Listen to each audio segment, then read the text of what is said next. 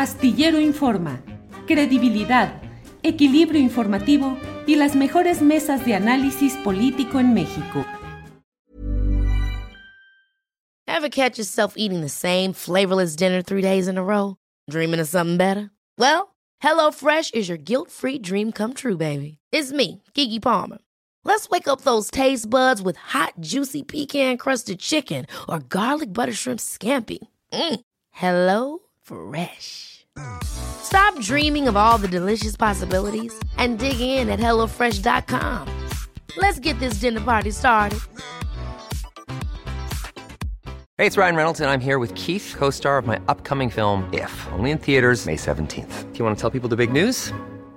All right, I'll do. Sign up now and you'll get unlimited for $15 a month in six months of Paramount Plus Essential Plan on us. Mintmobile.com slash switch.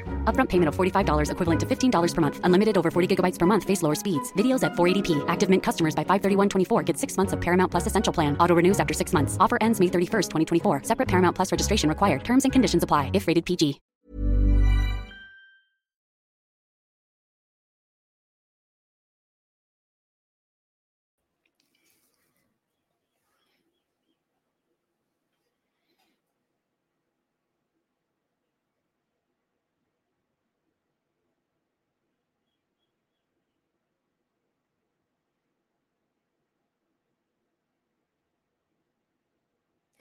La una de la tarde, la una de la tarde en punto y ya estamos en Astillero Informa con eh, las noticias, los datos más relevantes del día que tendremos más adelante con Adriana Buentello, nuestra mesa del más allá, entrevistas, recomendaciones de fin de semana, un programa completo para este viernes 4 de marzo, ya el fin de semana de descanso para una parte de la población, otra al contrario, tiene la mayor actividad justamente en el fin de semana. Gracias a quienes nos han acompañado a lo largo de esta semana intensa, de días intensos a nivel mundial y a nivel también nacional.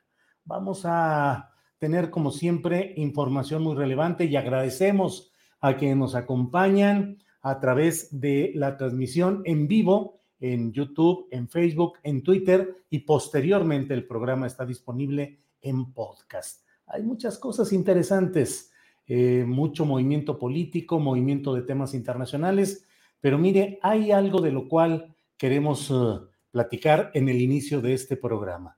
La, el fallecimiento, la muerte de Pedro Carrizales Becerra, conocido como el Mijis, eh, quien fue diputado local, en San Luis Potosí por el partido Morena, activista social, eh, y pues eh, las circunstancias en las cuales se produjo tanto su desaparición como su fallecimiento están envueltas en una serie de dudas y de preguntas que yo comparto acerca de realmente qué es lo que sucedió ahí. Vamos a tener la oportunidad de hablar ya en unos segundos con Frida Guerrera, activista y columnista ella ha estado muy cerca de este caso, acompañó la denuncia en su momento de la desaparición, e insistió, buscó, empujó para que hubiera cobertura mediática en este tema y ha acompañado el proceso final a los familiares y conoce datos y detalles que son pertinentes de compartir, de dudas también, de preguntas sobre lo que ahí sucedió. Por vía telefónica está con nosotros Frida Guerrera, a quien saludo con gusto. Frida, buenas tardes. Hola, querido Julio, muy buenas tardes y pues buenas tardes a, todo tu auditorio. Así es. Gracias. Frida, mm, te voy a pedir que nos vayas eh, pues desglosando, platicando lo que has visto y lo que has eh, experimentado respecto a esta etapa en la cual ha habido pues desde imprecisiones, eh, información imprecisa pues y también eh, pues lo que viste, lo que conociste, acompañando a la familia de Pedro del Mijis a esta etapa final. Frida, ¿qué has visto? ¿Qué viviste? Eh, bueno, Julio, eh, muchas situaciones. Desde el principio, este 31 de enero que él desaparece, que posteriormente a los dos días se comunica ya en la noche con Miriam, su esposa es con quien yo he estado muy cerca. Eh, y bueno, ellos hacen, le hacen la notificación a las autoridades de, esta desaparición. Las autoridades desde el principio, desde ese primer momento, eh, les dijeron que no dieran a conocer la desaparición, ¿no? O sea, desde ahí. Eh, se tardan un día, días más, el 8 de febrero es cuando la Fiscalía de San Luis Potosí lanza una, una célula de búsqueda y, bueno, eh, es cuando yo también me entero, inmediatamente me comunico con, con su asesor, uno de sus asesores, eh, le mando un mensaje a él y pues obviamente el mensaje ya no, ya no llegó a ese número. Y bueno, posterior a ello empezamos a ver cómo empujar, porque en efecto los medios no lo estaban tomando en cuenta, muy pocos estaban dando esta importancia de esta desaparición, como todas, pero bueno, particularmente porque Pedro no era la primera vez que lo desaparecían, no era la primera vez que sufría un atentado, eh, había inmensidad de personas a las que no les gustaba la forma de, de Mijis. Y bueno, eh, justo cuando acudimos a la mañanera a leerle esta carta al presidente, eh, pues es como cuando se empieza a mover un poco la atención, porque a Miriam nada más le hablaban para decirle, estamos trabajando, seguimos buscando, y, pues nada más, ¿no? Después de este 14 de febrero se, hay un contacto con la secretaria de Seguridad, la maestra Rosa Isela, y, bueno, es como desde la parte federal empieza a moverse un poco el tema. Pero bueno, hay muchas aristas. Él desaparece ese 31 de enero, envía esos audios el día 2 de febrero, donde hace, eh, pues les hace, le hace de su conocimiento a Miriam que lo acababan de detener, lo habían detenido los gafes. Eh, desde que nosotros escuchamos esos audios, me los compartieron y, dije, o sea, por la, el tono de voz, era lógico y era obvio que él no estaba solo. Eh, y bueno, las autoridades no, como que no le, no le estaban dando la importancia que merecía la situación. Eh, uno de los celulares, él traía dos teléfonos, uno de los celulares continuó activo, Julio, el 5 de febrero, el 8 de febrero, y todavía estando en la reunión con la fiscal, con la secretaria de seguridad, el día 15 de febrero. Cuando eh, pues empezamos ahí a, platicar con Miriam, con los asesores de, de Mijis, nos, nos hace ella saber, nos comenta que le hablan de la, de la Fiscalía de Tamaulipas. Recordemos que todavía eh, en los principios de la semana pasada, el fiscal decía que no era verdad, que él había, eh, o los números habían estado ahí en Nuevo Laredo. Cabe eh, comentarte, Julio, rapidísimo que precisamente esos audios, eh, la ubicación, la geolocalización que tienen es en Nuevo Laredo. Él no iba a Nuevo Laredo. Él, ese 31 de enero, le hizo saber a su esposa, andaban recorriendo estas rutas migrantes con la intención de iniciar esta campaña de apoyo a migrantes y él iba a Monterrey. Él en ningún momento iba a Nuevo Laredo. Uno.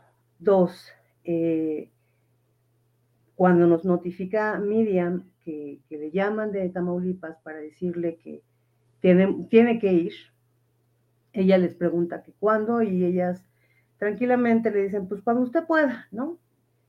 Este, tratamos de, agilizar la situación.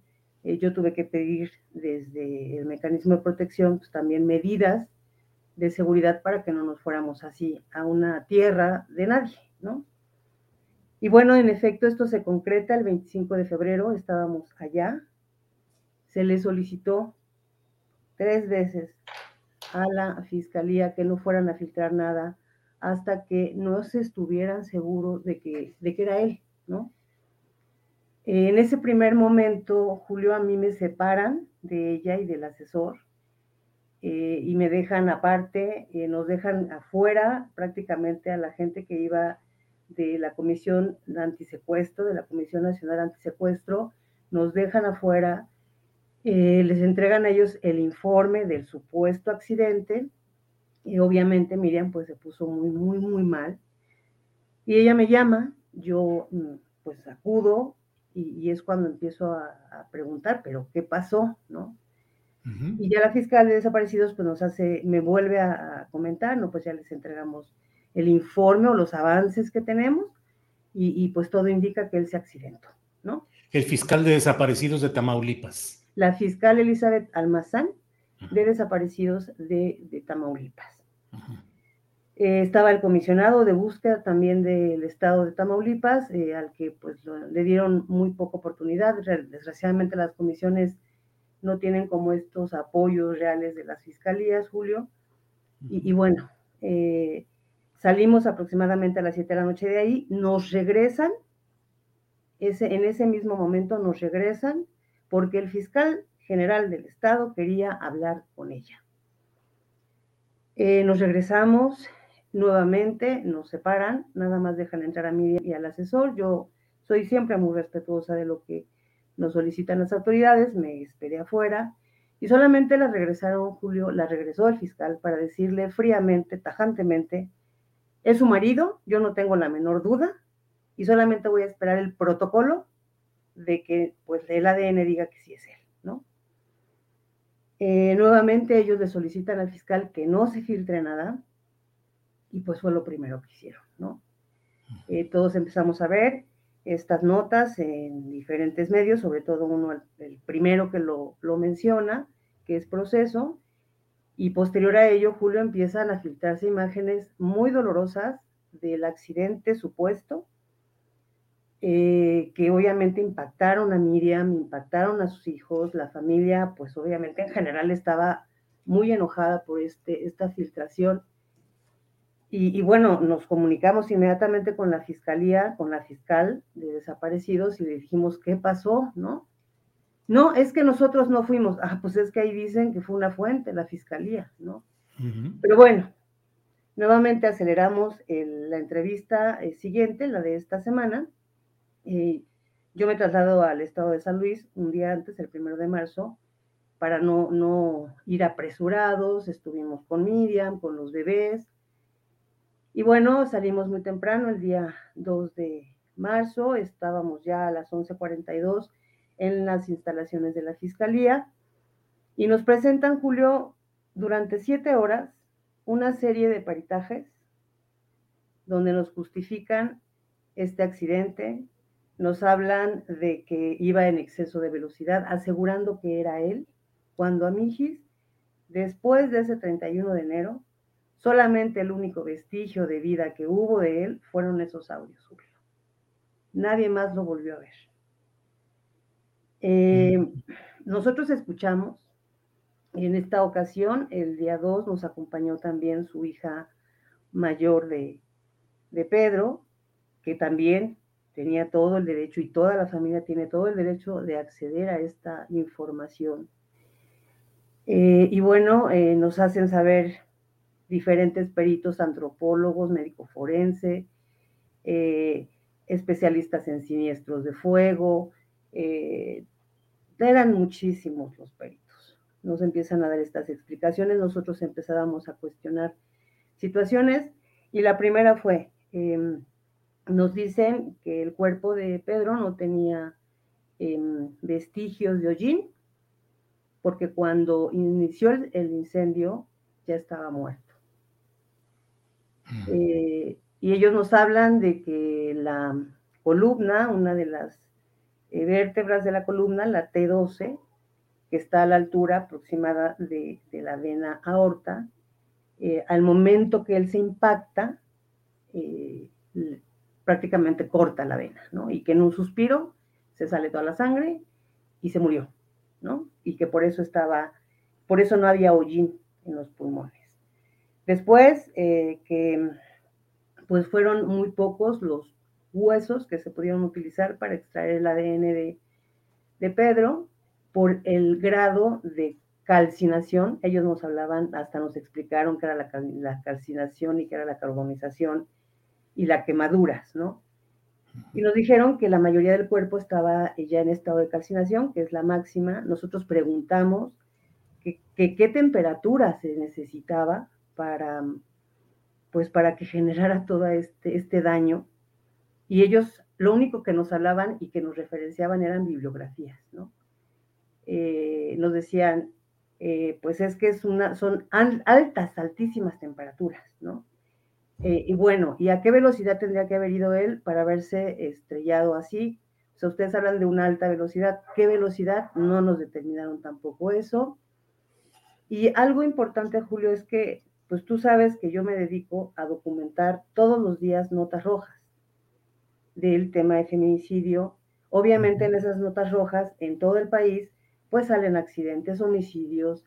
Y el único accidente que yo recuerdo y que volví a revisar que hubo en esos días fue lamentablemente el de una mujer que fue embestida por otra camioneta y que murió junto con sus hijas en esa carretera.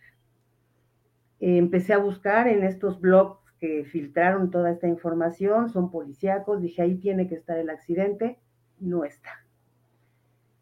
Eh, creemos y, y obviamente pues estábamos en Tamaulipas, la familia Miriam pues tiene miedo, es normal, es lógico, estábamos en un estado que pues sí nos da miedo a todos. Y bueno, se dio esta postura ya nada más como para eh, solicitar se dejara de especular. Y algo curioso, Julio, estábamos todavía sentados con los peritos, el teléfono a nosotros nos lo retiran, mi celular se quedó afuera, los teléfonos de todos estaban afuera.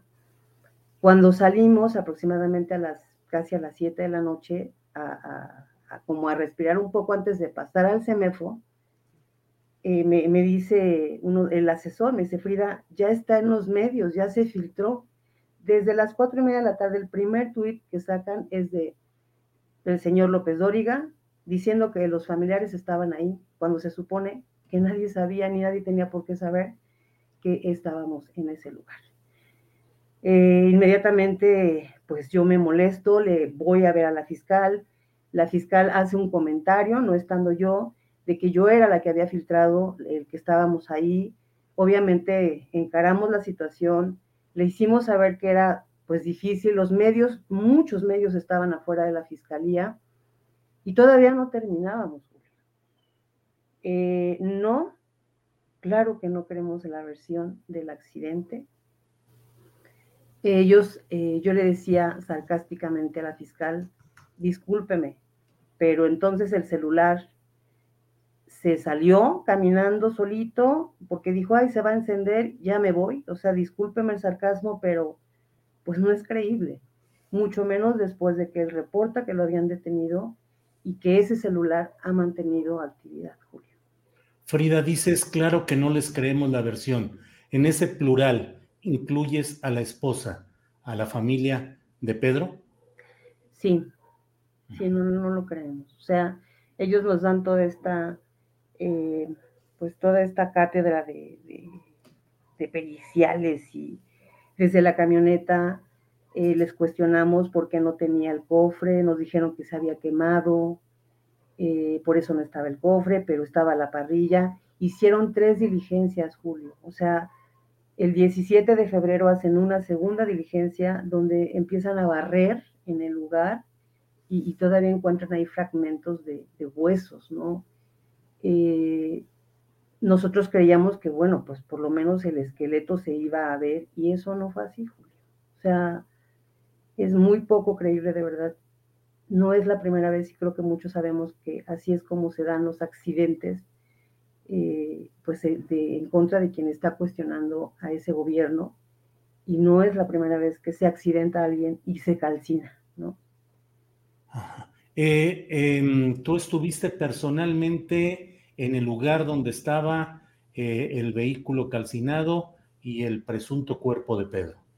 El vehículo nunca nos lo enseñaron, Julio. El vehículo lo vimos en imágenes, nos mostraron la placa de el número de serie, eh, nos muestran también unos documentos que él llevaba quemados, o sea, así como semi quemados. Eh, nos brinca también que, nos dicen que tenía que estar a unas altísimas temperaturas para llegar a ese nivel de daño el cuerpo de, del supuesto cuerpo de Pedro, este, pero sí se salvaron unos papeles. Dicen que por una confusión con otro vehículo que tuvo un accidente parecido, no le pusieron atención a este otro vehículo que era en el que presuntamente iba Pedro. ¿Algo así les dijeron? Algo así nos dijeron que, pues que, o sea, Tamaulipas nos dice, es que nosotros no teníamos la investigación, la tenía Nuevo León y la tenía Coahuila. Eh, y pues nosotros no podíamos intervenir porque no nos habían pedido el, eh, la intervención o, la colaboración para hacerlo. Sin embargo, o sea, como si, nos, si hubieran hecho un favor a Pedro, sin embargo, cuando se da a conocer que el teléfono está ubicado en Nuevo Laredo, supuestamente, que él está ubicado, porque ellos no hablan del número, del teléfono, hablan de él, que él está ubicado en Nuevo Laredo, pues empezamos a investigar y la investigación se llevó a cabo del 14 hasta el 24 de febrero, que un día antes nosotros eh, un día antes de que nosotros llegáramos en, ese primer momento, Julio. Nos parece, bueno, a mí particularmente, y lo he platicado tanto con Miriam como con sus asesores, yo no tuve contacto directo con la familia extensa de Mijis porque eh, fuimos por él, nos entregaron el cuerpo, eh, lo dejamos en la funeraria y esos momentos para mí ya era ser invasiva con su familia y me retiré. son momentos muy de ellos, pero claro, o sea, su papá tiene todas las dudas que tenemos todos, y que creemos importante, hoy lo comentaron en la mañanera, eh, cuando Miriam dé la autorización de que el presidente, y que ojalá de verdad lo haga el presidente, y que ojalá de verdad se atraiga a una instancia con muchísimo más credibilidad que esta fiscalía o estas fiscalías que ahora se unieron todas para para estar dando comunicados referente a su supuesto accidente. Eh, ojalá de verdad se, haya, se atraiga hacia allá y que esto no se quede en una versión absurda, en una versión, eh, nos, nos parece insultante, Julio, porque o sea, yo hasta volteaba y le, decía a, a, su asesor, o sea, ¿qué, ¿qué dedo nos chupamos, no? Cuando yo vi eh, al finalmente lo que quedó de él, no, Julio, es mucho menos creíble. ¿Es mucho menos que, perdón? Creíble que, haya pasado algo así. ¿Por qué lo dices? No, no, quiero como, bueno. Eh, lo, que, lo que creas conveniente, ¿no? Son pedazos, Julio, son pedazos de él. Y ellos, cuando yo, yo vi esto, esto, o sea, cuando me muestran esto, lo hacen primero con la intención de que su esposa y su hija no sufrieran más, ¿no? Entonces me piden, pues si quieres, Frida, mejor tú primero velo y tú, de, tú les dices a ellas si es bueno que lo vean o no. Cuando yo lo vi, lo que vi no era un cuerpo, eran pedazos en bolsas de estraza y, lo único completo, pues la columna, ¿no? Nada más. Entonces, ellas insistían en que querían ver el maxilar de Pedro y, bueno, se, los mostraron aparte. En efecto, se ve el diente que le faltaba a, Pedro, eh, pero ya eran, pues era un pedazo de, maxilar eh, que no nos dijo más. O sea, ellas estaban, este, pues estábamos todos ya mal, ya después nos quedamos todos embotados Obviamente los asesores van a, en su momento, a, seguir eh, eh, siempre respetando el tema de Miriam, que es la esposa, que es la mamá de los bebés.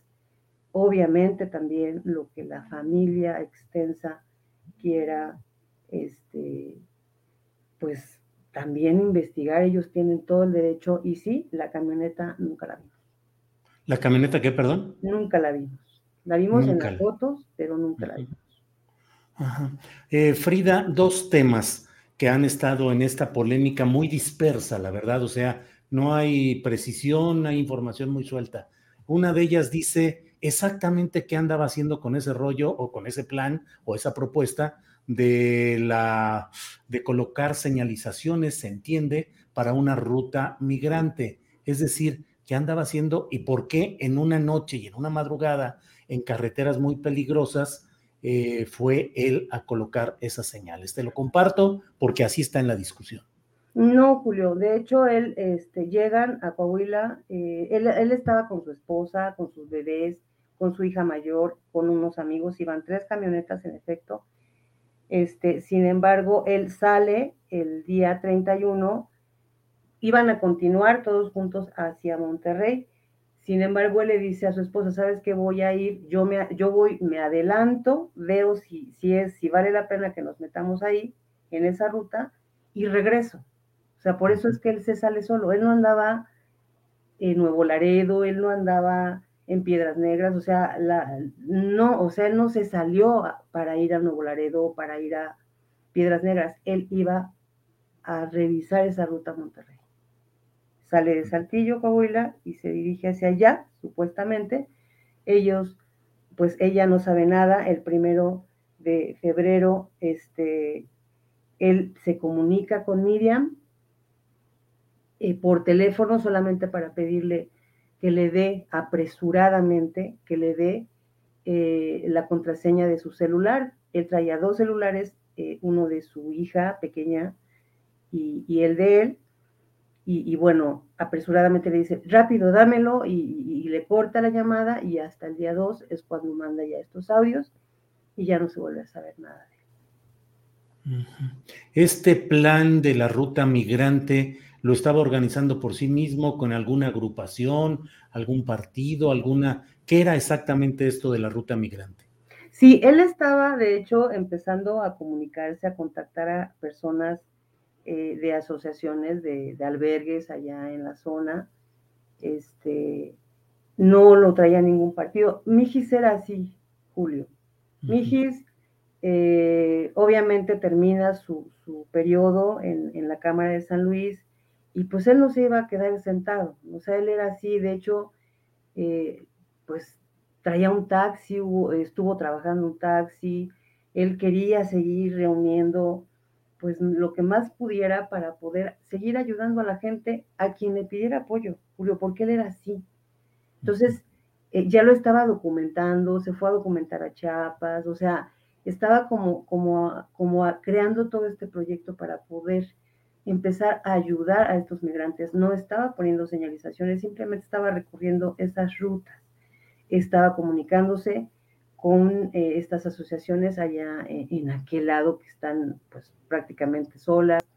Se estaba creando todo un proyecto que quería concretar y que pues ya no lo dejaron, pero Pedro hacía eso, o sea, él se fue a Tijuana a acompañar a familias a buscar cuerpos, encontró fosas, encontró personas desaparecidas en esas fosas eh, y, pues a donde lo llamaran o a donde él le inquietara que necesitaba alguien verse, que necesitaba alguien ayuda, ahí estaba Pedro. Frida, formalmente las cuatro fiscalías de justicia de los estados de San Luis Potosí, de Nuevo León, Coahuila, Tamaulipas, pues han establecido su versión de estos hechos que efectivamente a muchos nos parece eh, poco convincente y más bien llena de una narrativa poco aceptable. Pero, ¿qué sigue en términos eh, jurídicos, judiciales? ¿Qué es lo que seguirá? Pues vamos a seguir empujando, Julio. Hay muchos datos que se tienen que revisar con las autoridades federales. Obviamente, con las autoridades estatales no, porque eso, o sea, como tú bien lo dices, estas cuatro fiscalías ya concluyeron que él se accidentó, o sea, una verdad histórica para ellos, ¿no?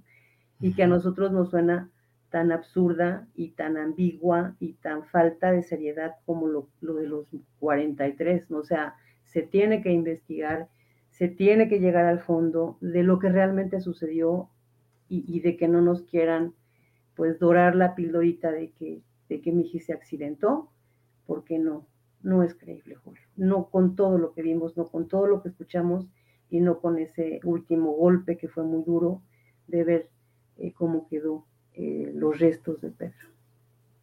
De lo que viste y conociste, el mayor armado procesal judicial de este caso se dio en Tamaulipas. Sí, sí, Julio. Ahí, es donde están las, o pueden estar las claves de lo que sucedió. Eh, se habla de esa carretera diciendo que es una carretera muy peligrosa, donde dicen que sucedieron los hechos. Es efectivamente una zona muy, muy peligrosa dentro del marco de gran peligrosidad que en general tiene Tamaulipas. Sí, de hecho, este, pues los mismos, el mismo, la misma gente que trabaja en la fiscalía nos hacía saber esto. Fíjate, Julio, el, el viernes que nosotros fuimos, a nosotros no nos dijeron ni en qué carretera ni en qué kilómetro, cosa que ellos filtraron, ¿no? Eh, finalmente el día 2 nos dicen, en, fue en la carretera, eh, Piedras Negras Nuevo Laredo, en el kilómetro 27, eh, nos dan toda esta versión absurda, la camioneta ni siquiera voló, o sea, la camioneta supuestamente se cae en un drenaje, hasta nos hicieron un videíto ahí para enseñarnos cómo, este, y, bueno, sí, compañeros de allá me han estado a mí llamando desde ayer.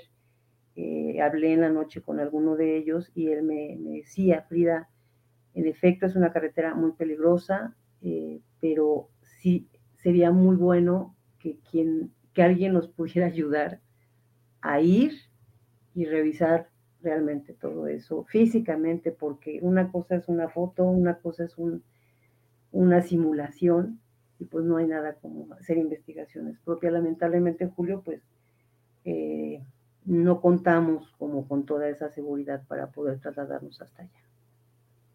Frida, gracias por esta oportunidad de platicar con los detalles, de dejar claros muchos puntos.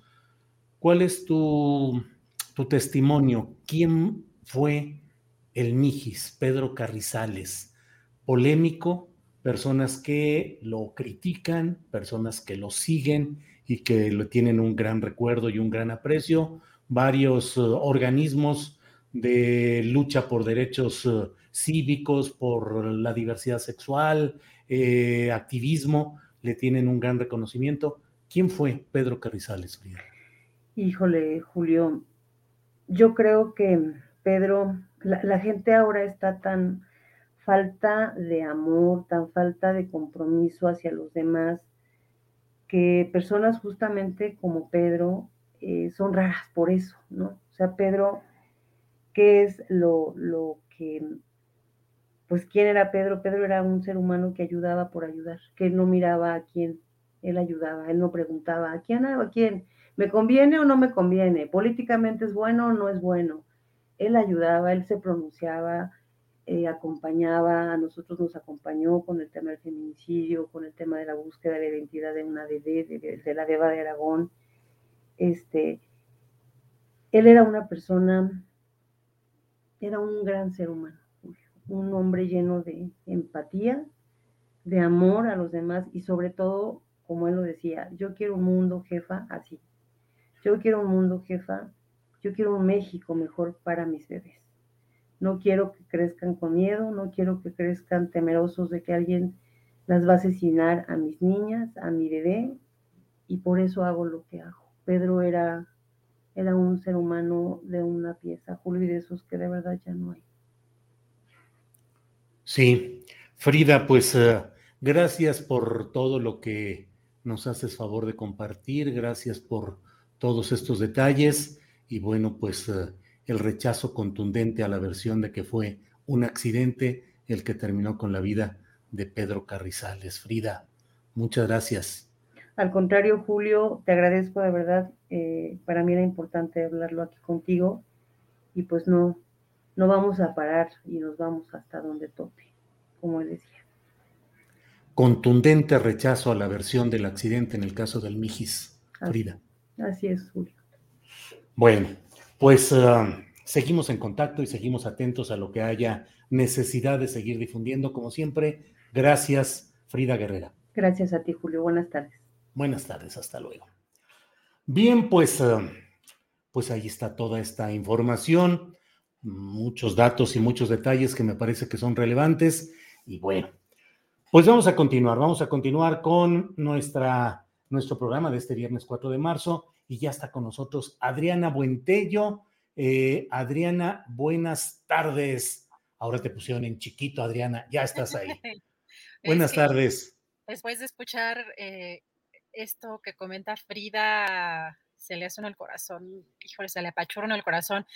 Y pues sí, la, la verdad es que eh, mejor quedarme en chiquito porque no se me vea la cara de tristeza, porque, híjole, Julio, qué fuerte, qué fuerte tema. La verdad es que pues lamento mucho pues que estemos viviendo en estos, en estos momentos, estas, estas circunstancias y sobre todo que Frida ha sido pues una amiga valiente y que ha pues puesto pues mucho trabajo también en, pues en muchos casos esta, pues de esta índole que yo luego no sé de dónde saca la fuerza, la verdad, pero qué admirable trabajo. Si me permites decirlo antes de, de, saludar a toda la audiencia, porque la verdad es que sí me dejó pues muy este, sí conmovida, muy conmovida, Julio. Y pues, y saludándote con mucho gusto y con mucho gusto a la audiencia, pues ya empezamos con esta parte de las recomendaciones. Por supuesto que tenemos lista nuestra querida María Hahnemann y tenemos pues varias cosas interesantes, salidas a museos. Hoy nos toca platicar con Aldo Sánchez. Así que sin más, eh, querido Julio, pues vamos a tener ya listísima por acá nuestra querida María Hahnemann, que nos tiene como siempre, como cada viernes, sorpresas. Adelante María, buenas tardes. Hola Adri Julio, ya marzo en medio de una tensión por la guerra y conmemorando el mes de la mujer, pero nosotros mejor hablamos del mes de marzo y algunas orquestas e instituciones musicales que se suman a esta conmemoración. Una es Musicunam que presenta jornadas de mujeres en la música. Nueve actividades del 5 al 13 de marzo con el fin de mostrar y compartir el quehacer artístico de compositoras, investigadoras e intérpretes. Participan la FUNAM, la UJUEM y la NAUNAM. Además, un programa de Transfrontera Islandia, un concierto de música de cámara y un conversatorio sobre dirección de orquesta. Y mañana sábado 5 a las 8 de la noche y el domingo a las 12 del día en la sala Nezahualcóyotl, lo FUNAM, bajo la batuta de la directora estadounidense Jerry Lynn Johnson, estrena en México la obra Source Code de la compositora Jessie Montgomery. Y los recitales AMA son el miércoles 9 de marzo a las 6 de la tarde. Lama presenta obras de la compositora barroca italiana Isabella Leonarda y hay más actividades, conversatorios, Transfrontera Islandia, todo por el canal de YouTube de Musiconam. Ahí y en sus redes pueden consultar el calendario de estas actividades. También se suma a estas conmemoraciones la Orquesta Filarmónica de la Ciudad de México, que realizará un concierto este fin de semana. El programa está dirigido por la maestra Gracie Chauri y la participación solista de la maestra Feliz Hernández Almerón en colaboración con el colectivo Mujeres en la Música AC. Previo al concierto en el lobby de la sala a las 5 de la tarde del sábado y a las 11.30 horas del domingo, habrá un concierto de música de cámara con las maestras Rocío Illesacas en el fagot y Cecilia Ciro en el piano. Y este viernes tenemos una invitada muy, muy, muy especial. Ella es una persona que yo quiero mucho, pues por un concurso que hice en su conservatorio salí ganadora para debutar con orquesta. Ella es Aurora Cárdenas, chelista y directora del Conservatorio de Música y Artes de Celaya. Hola Aurora, qué gusto, muchas gracias por tu tiempo. Gracias María por la invitación. Aurora, eres una inspiración para las mujeres del país y más para, para las que nos dedicamos a la música. ¿Tú pensabas que ibas a dirigir un conservatorio y llevarlo hasta donde lo has llevado? O sea, concursos, Cervantino, invitaciones al extranjero. Cuéntanos. Muchas gracias por tus palabras. La verdad es que no, fue algo que llegó de pronto a mi vida sin buscarlo. Yo estaba haciendo mi carrera como violonchelista y, de pronto me invitaron a trabajar aquí y pues me fui quedando y quedando hasta donde estoy. Ya estoy por cumplir 18 años en la dirección del conservatorio y casi 30 este, como maestra. La verdad es que no, no me lo imaginaba, pero estoy muy agradecida con la vida por esto que tengo ahora. ¿Ser mujer ha sido complejo para tu carrera? En parte sí, sobre todo que yo empecé muy, muy joven, muy chica, y la verdad es que al principio muchos de mis alumnos eran más grandes que yo. Y me tocó este mundo de la gestión y todo esto, y, sí creo que al principio era un poco, eh, no me creían tanto mujer y joven, pues todavía más complicado. Pero la verdad es que uno tiene que creérsela, tiene que darse su lugar y creo que poco a poco pues ha, ido habiendo un respeto que yo valoro muchísimo y que pues uno tiene que demostrar a, través del trabajo y de las acciones de lo que uno es capaz, obviamente pues eh, representando a las mujeres con mayor razón. Y dime, ¿qué sueño te falta por cumplir? Pues todos los días son un sueño, tener tantas almas eh, bajo nuestra guía, la verdad que es una gran responsabilidad y yo creo que para mí mi mejor sueño es que todos aquellos que me rodean, a, quienes amo, puedan cumplir sus propios sueños. Entonces, ese es mi sueño y todos los días trabajo por él. La verdad que cada éxito de cada uno de los chicos, este, para mí es sumamente gratificante y, e increíble. Bueno, Aurora, pues muchísimas gracias por tu tiempo, por tu dedicación y por todo lo que haces por este país y la música. Gracias a ti, María. El mejor de los éxitos siempre para ti también. Gracias.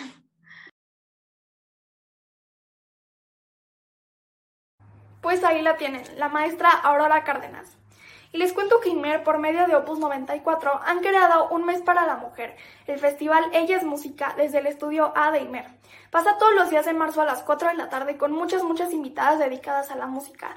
Lo pueden sintonizar por Opus 94 FM o vía streaming en la página de Facebook Imer, Instituto Mexicano de la Radio. Y es todo por hoy, pero antes de irme les quiero recordar a la audiencia que Astillero Informa es un proyecto que se autosustenta y vive gracias a sus aportaciones. Aquí las cuentas por si quieren donar. Y ahora sí, ya me voy. Los invito a seguirme en las redes. Me encuentran en Facebook, Instagram, Twitter, YouTube y Spotify como María Janeman Vera. Feliz y musical fin de semana y mucho respeto, amor e igualdad para todas nosotras. Si tienes un sueño, no te rindas. Muchas gracias a nuestra querida María Hahnemann. Excelentes recomendaciones, sobre todo para este mes de la mujer. Y vamos a entrar con Aldo Sánchez, quien es curador y nos va a platicar pues, de algunas recomendaciones para este fin de semana que tenemos para visitar. ¿Cómo estás, Aldo? Muy buenas tardes. Hola, Adriana, ¿cómo estás? Muy bien, aquí te cuento que estoy transmitiendo desde el Museo de Arte Moderno de la Ciudad de México, que hoy no nos toca hablar de este museo, pero este, sí nada más quiero decirles que en la próxima semana se cierra la exposición Indicios de una revuelta artística feminista. Se cierra el 13 de marzo, es una exposición curada por Fernanda Ramos y que no se pueden perder. Es una revisión histórica y también una relación entre pues, las propuestas feministas de los 70 con las contemporáneas. Entonces, bueno, vengan al Museo de Arte Moderno, este, ubicado en pleno Avenida Paseo de la Reforma. Perfecto, muy bien, Aldo, y, este tenemos además más sorpresas. ¿Qué, nos tienes? Pues fíjate que dos, como dice, sorpresas, em, porque realmente se van a quedar sorprendidos con esta exposición y con este lugar. Se trata del Palacio de la Autonomía. Seguramente lo ubicas, Adriana, porque cuando uno va caminando por, digamos, por el Zócalo y luego por la calle de Donceles, este, puedes ver este palacio muy al estilo Vienes, y es el palacio donde se firmó la autonomía de la Universidad Nacional Autónoma de México en 1929. Y entonces presenta una exposición, que son las imágenes que estamos viendo, de dos grandes artistas, que son Santiago Robles y Rodrigo Imas. Es una exposición que se llama Estas ruinas que ven y es curada por Fernando Galvez de Aguinaga. Entonces, esta exposición, pues, eh, nos presenta obra eh, en grabado y en pintura em, con esta temática de las combinaciones de los iconos prehispánicos con contemporáneos, con preocupaciones que tienen que ver con pues, el capitalismo, con eh, las diferentes em, acepciones que tienen estos íconos este, actualmente, ¿no? ¿Qué significan estos templos que hacían para los dioses en el templo mayor, pero cuáles serían eh, los equivalentes en la actualidad a, a esas deidades, ¿no? Por ejemplo. Y con materiales, eso me parece muy interesante, digamos, con técnicas este, que, es el grabado, ¿no? Que es, un, que es un, este, pues una técnica muy tradicional, y, pero con estas este, temáticas, estas aproximaciones este, contemporáneas. Entonces, va, es, una, mm, es una exposición que van a disfrutar eh, mucho porque son unos artistas con mucho talento y van a estar en un palacio extraordinario que es el Palacio de la Autonomía, que se construye a finales del 19 y después pues se es cedido a la Universidad Nacional en 1910. Este, y, bueno, decir que está ubicado en Primo Verdad, número 2, justo entre Exteresa y la calle de Guatemala, es decir, el Templo Mayor. Entonces está en el corazón del centro histórico y está eh, abierto de todos los días, de lunes a domingo, de 10 de la mañana a 6 de la tarde y la entrada es gratuita. Así que pues van a quedar muy impresionados con este edificio y con esta exposición. Pues muy interesante, pero además también tienes otra sorpresa que además también me entusiasma porque particularmente soy fan de, de, de quién vas a, de quién vas a mencionar. Del, del gran Francisco Toledo, que es muy impresionante. O sea, yo creo que eh, personajes como Carlos Monsiváis y como Francisco Toledo son personajes que no dejan de, impresionarnos. O sea, porque son inagotables, ¿no? Entonces, el, el, antiguo colegio de San Ildefonso presenta esta exposición titulada Lubiani eh, y que presenta la colección fotográfica que Francisco Toledo formó a lo largo de varias décadas, donde se incluyen pues, a los grandes, grandes artistas de la fotografía, pero también a él mismo, ¿no? Como, como fotógrafo. Y, y, bueno, y retratos que le hicieron este, pues, fotógrafos como Graciela Iturbide, entre otros, ¿no? Entonces, es este, vayan uno, con mucho tiempo, vayan dos abrigados, porque por conservación está este, el aire acondicionado todo lo que da, y con, con la disposición de encontrarse con las grandes piezas este, que han visto en los libros de fotografía y que podemos ver gracias al trabajo del antiguo Colegio de San Ildefonso, este, y al, a, digamos, a todo este, pues, legado de Francisco Toledo, este, digo, digo legado porque está este, organizado en coordinación con el Centro Fotográfico Manuel Álvarez Bravo, que inaugura, que hace Toledo en Oaxaca. Este, y bueno, eh, artistas como los Álvarez Bravo, como Cartier-Bresson, como Graciela Iturbide, como eh, Edward Weston, como Sebastián Salgado, como Juan Rulfo, como Guillermo Calo, Antonio Turok, Pedro Meyer, Mariana Jampolsky, Laureana Toledo. Este, entonces, em, es, una, es una exposición que uno ni siquiera este, puede ver así de rápido. O sea, eh, las, cada, cada pieza te, te absorbe y te pasas ahí dos horas es una exposición muy grande de más de 400 piezas. Y bueno, pues el antiguo colegio de San Ildefonso, que es otro lugar con mucha historia, pues está ubicada en Justo Sierra 16 y la entrada cuesta 50 pesos, pero para estudiantes y maestros hay 50% de descuento eh, y, y, entran gratis tanto INAPAM como niños. Este, y bueno, esta exposición se cierra el 13 de marzo. Entonces, corran a verla este fin de semana o todavía les queda la, el próximo. Solo está abriendo de viernes a domingo, San Ildefonso, de once y media a cinco de la tarde. Oye, pues está interesante esta parte porque quienes teníamos más, eh, digamos, la idea del artista plástico que pues fue Francisco Toledo, toda la parte incluso de activismo, pero este acervo que pues mencionas es pues otro aspecto pues muy interesante que pues tenemos pocos días para, para, disfrutar y para conocer, pero recuerdo pues en el caso, por ejemplo, de los 43 normalistas de Ayotzinapa, esta serie de papalotes que hizo que pues dieron la vuelta además al mundo, pero también cuando hizo activismo en contra pues de algunas, algunos desarrollos que iban en, en contra del medio ambiente en Oaxaca y bueno, a lo largo de diferentes luchas, un, artista y un activista, sin duda, pero además con un espíritu como de niño, ¿no? O sea, siempre una actitud, pues siempre muy desenfadada y como pues, siempre se le veía, eh, pues así, muy eh, sonriente. Te agradezco mucho, Aldo, pues estas recomendaciones sin duda nos vamos a sumar este fin de semana o pronto, porque pues son eh, exposiciones que tienen un tiempo eh, limitado. Sí, la del Palacio de la Autonomía se cierra en marzo 26, queda un poquito más de tiempo. Entonces le damos prioridad a la de San Ildefonso. Exactamente, y bueno, saliendo de ahí uno va, sale con unas ganas tremendas de correr a Oaxaca y ver todos estos lugares que fundó Toledo, ¿no?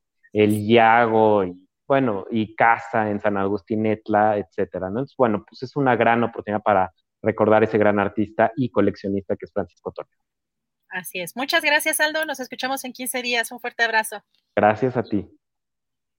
Pues ya completamos las recomendaciones en materia de museos y de exposiciones que se ven muy buenas. Hay que darnos una vuelta pronto. Y vámonos de volada con Jesús Taylor porque nos tiene lo interesante que hay en series, en películas, en las plataformas para ver qué hay. Vamos a asomarnos. Jesús, ¿cómo estás? Muy buenas tardes. Buenas tardes, Adriana, ¿cómo estás? Saluda a la audiencia también y a todo el equipo. Bien, gracias. Pues a ver, cuéntanos qué, qué nos toca, qué plataforma nos toca hoy. Pues mira, te voy a dar a escoger, pero no por plataforma, sino por tema de película. ¿Qué te parece? Ah, muy bien. Me parece muy bien. Porque si no, luego te echan tierra y ay, siempre escoge la misma. Ay, sí. Ay, es que bueno, es que ya sabes que nunca falta el hater, que nada le parece. bueno, a ver, mira, ahí te van los temas. Una es una película, digamos, muy inspiradora, no motivacional, porque a mí ese término no me gusta, pero muy inspiradora. Una película agradable de ver en, en cierto modo, tiene sus acciones y otra es una película que tiene que ver con las corrupciones entre gobierno y grandes corporaciones, o una, sí, una gran corporación eh, que tiene que ver con el petróleo. ¿Cuál escoges? Esa, esa. ¿Esa, la, la de conspiraciones? bueno, mira, es una película que está en HBO Max. El título de la película se llama Siriana. Siriana es el título de la película, se escribe eh, la primera con Y. Es una palabra compuesta porque es un nombre poco común, es una palabra que se compuso a raíz de, eh, se usaba en realidad, eh, se usó en realidad en Washington, que es Siria, y el sufijo Ana, que tenía que ver un poquito con la idea, la idea voy a decir yo, nada más, que tenía Washington de querer transformar y reestructurar, según ellos, el Medio Oriente.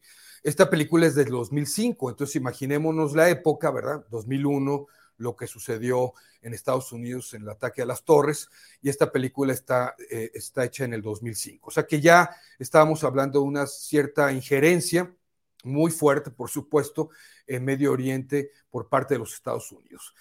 Y, a mí me llama siempre, no dejará de sorprenderme, aunque ya no deberíamos de, sorprendernos, eh, estas políticas injerencistas de Estados Unidos, que a veces, por cierto, a, propósito de lo que está sucediendo en Ucrania, pero las de Estados Unidos a veces no las, no las este, cuestionan tan duro, no porque no tengamos que cuestionar lo de, lo de Ucrania, ¿verdad? Pero es, es, es evidente cómo eh, desde la ONU algunas cosas las dejan pasar. Oye, oye, perdón que te interrumpa. Dicen por aquí, oye, no la protagoniza Felipe Calderón. no, no, afortunadamente no. De hecho, tiene muy buenos actores esta película. Y, ah, y, es una crítica, fíjate. A mí algo que me gusta mucho de George Clooney, que es el protagonista principal, es que él ha sido siempre un hombre muy activista y muy, muy crítico de su, digo, hay muchos actores así, ¿verdad? Pero lo ha sido muy crítico de, en, lo público, ¿eh? en, lo privado de su vida, pues como actor, y en las películas que le ha hecho también ha sido muy crítico de su sistema como gobierno, ¿no? Y esta película, eh, pues, pone en evidencia algo impresionante, la corrupción que hay entre Washington y unas compañías petroleras tejanas y cómo se coluden estas situaciones y cómo intervienen las agencias de inteligencia de Washington para los propios intereses de, pues, de esa nación, ¿no? O sea, eh, nosotros supimos, ¿verdad? En aquel entonces, eh, con George Bush en, el, en, el, en, la presidencia, cómo inventó todo un, un, una historia de las armas de destrucción masiva allá en Irak, que nunca las encontraron, y todo era por apoderarse del petróleo también. Bueno, aquí vamos a ver estas corrupciones que se dan en estos ámbitos y yo me pregunto aquí, eh, pues, eh, ¿quién mueve los hilos, no? Y los hilos los mueve el dinero, Adriana. Este, siempre es así. Y imagínate, el poderío del dinero de corporaciones, de intereses, que mueve hasta Washington, que mueve hasta sus agencias. Hay una frase por ahí un poquito más, más de la mitad de la película, después de la mitad de la película, que un hombre ah, lo están cuestionando y él dice, pues la corrupción es la que nos permite ganar, la que nos permite vivir, la que nos permite estar cómodos. Eh, gracias a la corrupción estamos como estamos de bien, ¿verdad? Nos podemos estar peleando por un pedazo de carne en la calle, pero no, la corrupción nos permite ganar. Y, bueno, eh, es una película que se tiene que poner mucha atención para verla, porque son muchas historias, ¿sabes? Y no, y algunas historias parecen no estar entrelazadas, o sea, están un poco desperdigadas y se puede uno perder un poco. Ya viéndola, yo es la segunda vez que la vi para poderla recomendar, la había visto en el cine en aquel entonces, eh, pues ya en la comunidad de estar en la casa, en la plataforma de HBO Max, pues le puedes poner pausa, regresar, porque a veces te puedes perder. Pero es esa intención del lector de decir, aparentemente son historias por separado, ya no les quiero contar mal porque hay cosas muy impactantes, por supuesto, pero eh, pues es como este efecto mariposa, ¿no? Del, del, caos. Tomas una decisión en un lado y no alcanzamos a ver las dimensiones de manera inmediata de lo que repercuten en diferentes situaciones, en diferentes países, con diferentes acciones. las acciones que toma Washington, como ya los hemos visto en otras ocasiones, el, este operativo de rápido y furioso, ¿verdad? Fracasote y estupidez, aquel operativo de, los ochentas de del Irán contra, ¿verdad? Eh, una estupidez, cómo repercutió en la salud de los propios norteamericanos, porque la CIA vendió drogas para financiar el armamento en Nicaragua. Vamos, este efecto mariposa que, eh, y de dominó que se empieza a hacer eh, expansivo y vamos, es una película muy, muy bien hecha. Tuvo muchas nominaciones, tuvo muchos premios también. Por cierto, el único premio que hasta ahorita ha ganado George Clooney como mejor actor en los premios Oscar es por esta película, es por esta actuación. George Clooney, Matt Damon, Christopher Plummer, eh, Chris Copper, eh, Jeffrey Wright, muchos, muchos actores buenos y una película que creo que nos deja, eh, pues no, digamos, no nos sorprende porque ya sabemos que así son las cosas, pero que nos deja una buena reflexión y un buen análisis. Vale mucho la pena. Siriana. Siriana es el título de la película, no tiene adaptación en español porque es un nombre inventado, y, que está en la plataforma de HBO Max. ¿Y de quién es? Porque se me hace que a, lo mejor hasta Emilio Lozoya le sirvió de inspiración. Pues, tal vez, creo que, creo que por ahí estaba, no, no es cierto. Pero mira, eh, eh, vamos, eh, ¿qué, ¿qué, podemos pensar? Y además, este tipo de cosas, pues yo siempre digo, no hay que rasgarnos las vestiduras porque siempre señalamos, ¿no? Al otro pero pues imagínate lo que no ha sucedido aquí, lo que no ha pasado aquí, lo que no se ha financiado aquí, lo que no se ha eh, corrompido aquí también en este país y en muchos otros también, ¿verdad?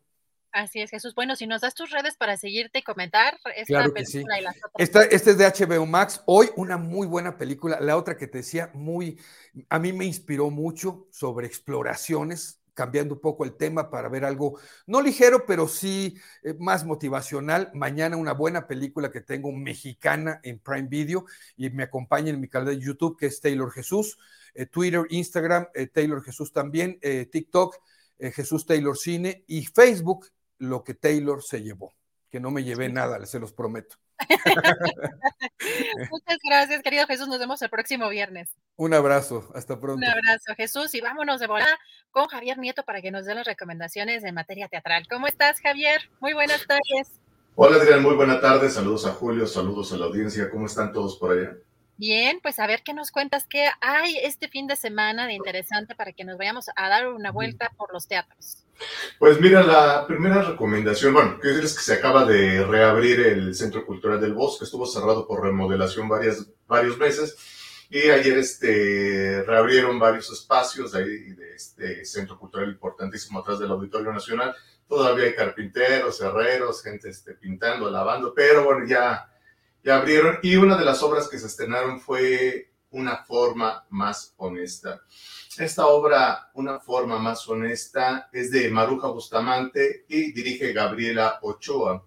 Eh, ¿De qué trata Una forma más honesta? La sinopsis dice así, ella está en pareja y vive con él en una relación abierta. Tienen tranquilidad y rutinas, pero algo en la comunicación no funciona y su relación eh, se volvió tibia, ni siquiera fría tienen un gato en el que vuelcan todas sus inseguridades. En medio de este cotidiano aparece Dulce, una chica de mucha personalidad, para extrañar a la mascota, la lógica y a los corazones. A lo mejor la sinopsis no dice mucho, también se me hace medio enredada, yo no, este, eh, si la leo así tal cual está, es medio, medio compleja. En sí, de lo que trata es sobre las relaciones de pareja, lo complejas que, que han sido siempre, eh, y que parten desde chico conoce a chica, eh, se enamoran, eh, piensan que son ideales, piensan que el uno para el otro eh, son el complemento perfecto, su media naranja, Eh, él decide vivir en una relación abierta, ella conoce a otra persona, en este caso es otra chica, y pues este, lo que en principio parecía un cuento romántico estilo Disney, eh, poco a poco se va, se va quebrando, se va volviendo tenso, se va volviendo eh, eh, como duro, frío, como la, soledad. lo que une esta pareja es, un gato. lo interpreta una actriz muy, simpática, es la que proporciona los descansos cómicos o los descansos de comedia a este drama tormentoso sobre, sobre el amor y el desamor. Vayan a verlo, lo interpretan, los intérpretes son Liliana Weimer, Romina Cocho, o Romina Cochillo, no sé cómo se pronuncia, Irene Repeto y Tizoc Arroyo. Me llamó la atención que las tres mujeres que participan como actrices sean extranjeras, las tres, el único actor mexicano en esta obra es Tizoc Arroyo interesante, eh, pero yo no dejaba de preguntarme por qué no hay este, actrices mexicanas en esta, en esta apuesta. Está simpática, tiene música en vivo, hay este, eh, cantos, hay, drama, hay pasión.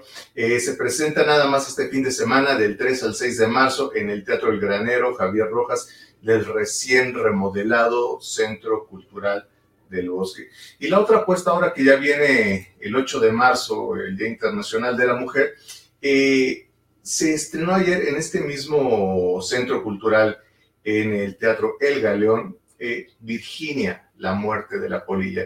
¿De qué trata Virginia, la muerte de la polilla? nos hace un repaso de la historia de Virginia Woolf, esta escritora inglesa de finales del siglo XIX que nació y que falleció poco antes de que concluyera la guerra, la Segunda Guerra Mundial, me parece que por 1941 y hace un repaso por su tormentosa y apasionante vida, eh, desde la muerte de sus padres, eh, la relación eh, mm, extraña con los, los hermanastros, una, una, intelectual de la que se enamora, y su posición como una de las feministas más importantes que ha tenido este, el mundo.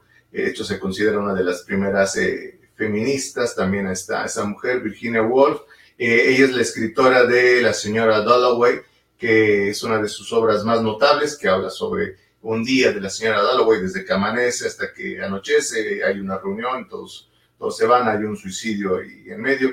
Eh, ¿Quién quiere verla? Esta mujer, Virginia, Virginia Woolf, esta escritora, eh, tenía una cita que se hizo muy famosa, que es este, ¿Qué es lo que necesita una mujer para escribir una muy buena novela? Independencia económica y un espacio propio. Esto lo pone en una obra suya que se llama El cuarto propio, me parece, la habitación propia.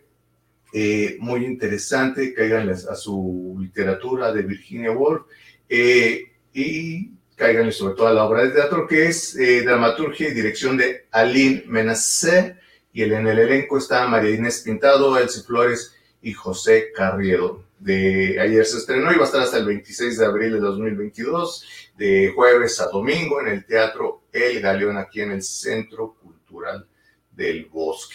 Y este, bueno, lo que tenemos por el momento, mi estimada Adriana Buentello. Eh, síganos en mis redes, arroba Luis Javier NM, en arroba Teatriboros y sobre todo cáiganle el martes. Recuerden que tenemos una cita con cumpleaños feliz en el Enrique Lizalde ahí sigan, sigan llenando el teatro. Ahí los espero. Perfecto, Javier. Pues ahí estamos en contacto para quienes además quieran platicar sobre las obras que aquí has recomendado, pues en tus redes sociales. Javier, pues un abrazo y nos vemos el próximo viernes. Claro que sí, que esté muy bien. Saludos a Julio. Hasta luego. Gracias. Gracias a Javier Nieto. Pues ya completamos las recomendaciones de fin de semana, pero llega la mesa del más allá y para eso recibo a Julio. ¿Cómo estás, Julio?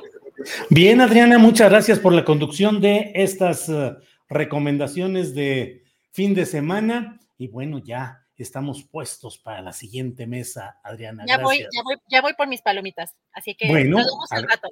Adelante, que estés bien, Adriana, gracias, hasta de rato. Bien, eh, este viernes 4 de marzo son las 2 de la tarde con 3 minutos y es el momento de dar la bienvenida a nuestra fastuosa y festiva mesa del más allá Helos ahí, ahí están los acompañantes de esta mesa. ¿Cómo están? Gracias a quienes desde el canal 22 también ven esta transmisión. Saludos, canal 22. Bien, pues Horacio Franco, buenas tardes.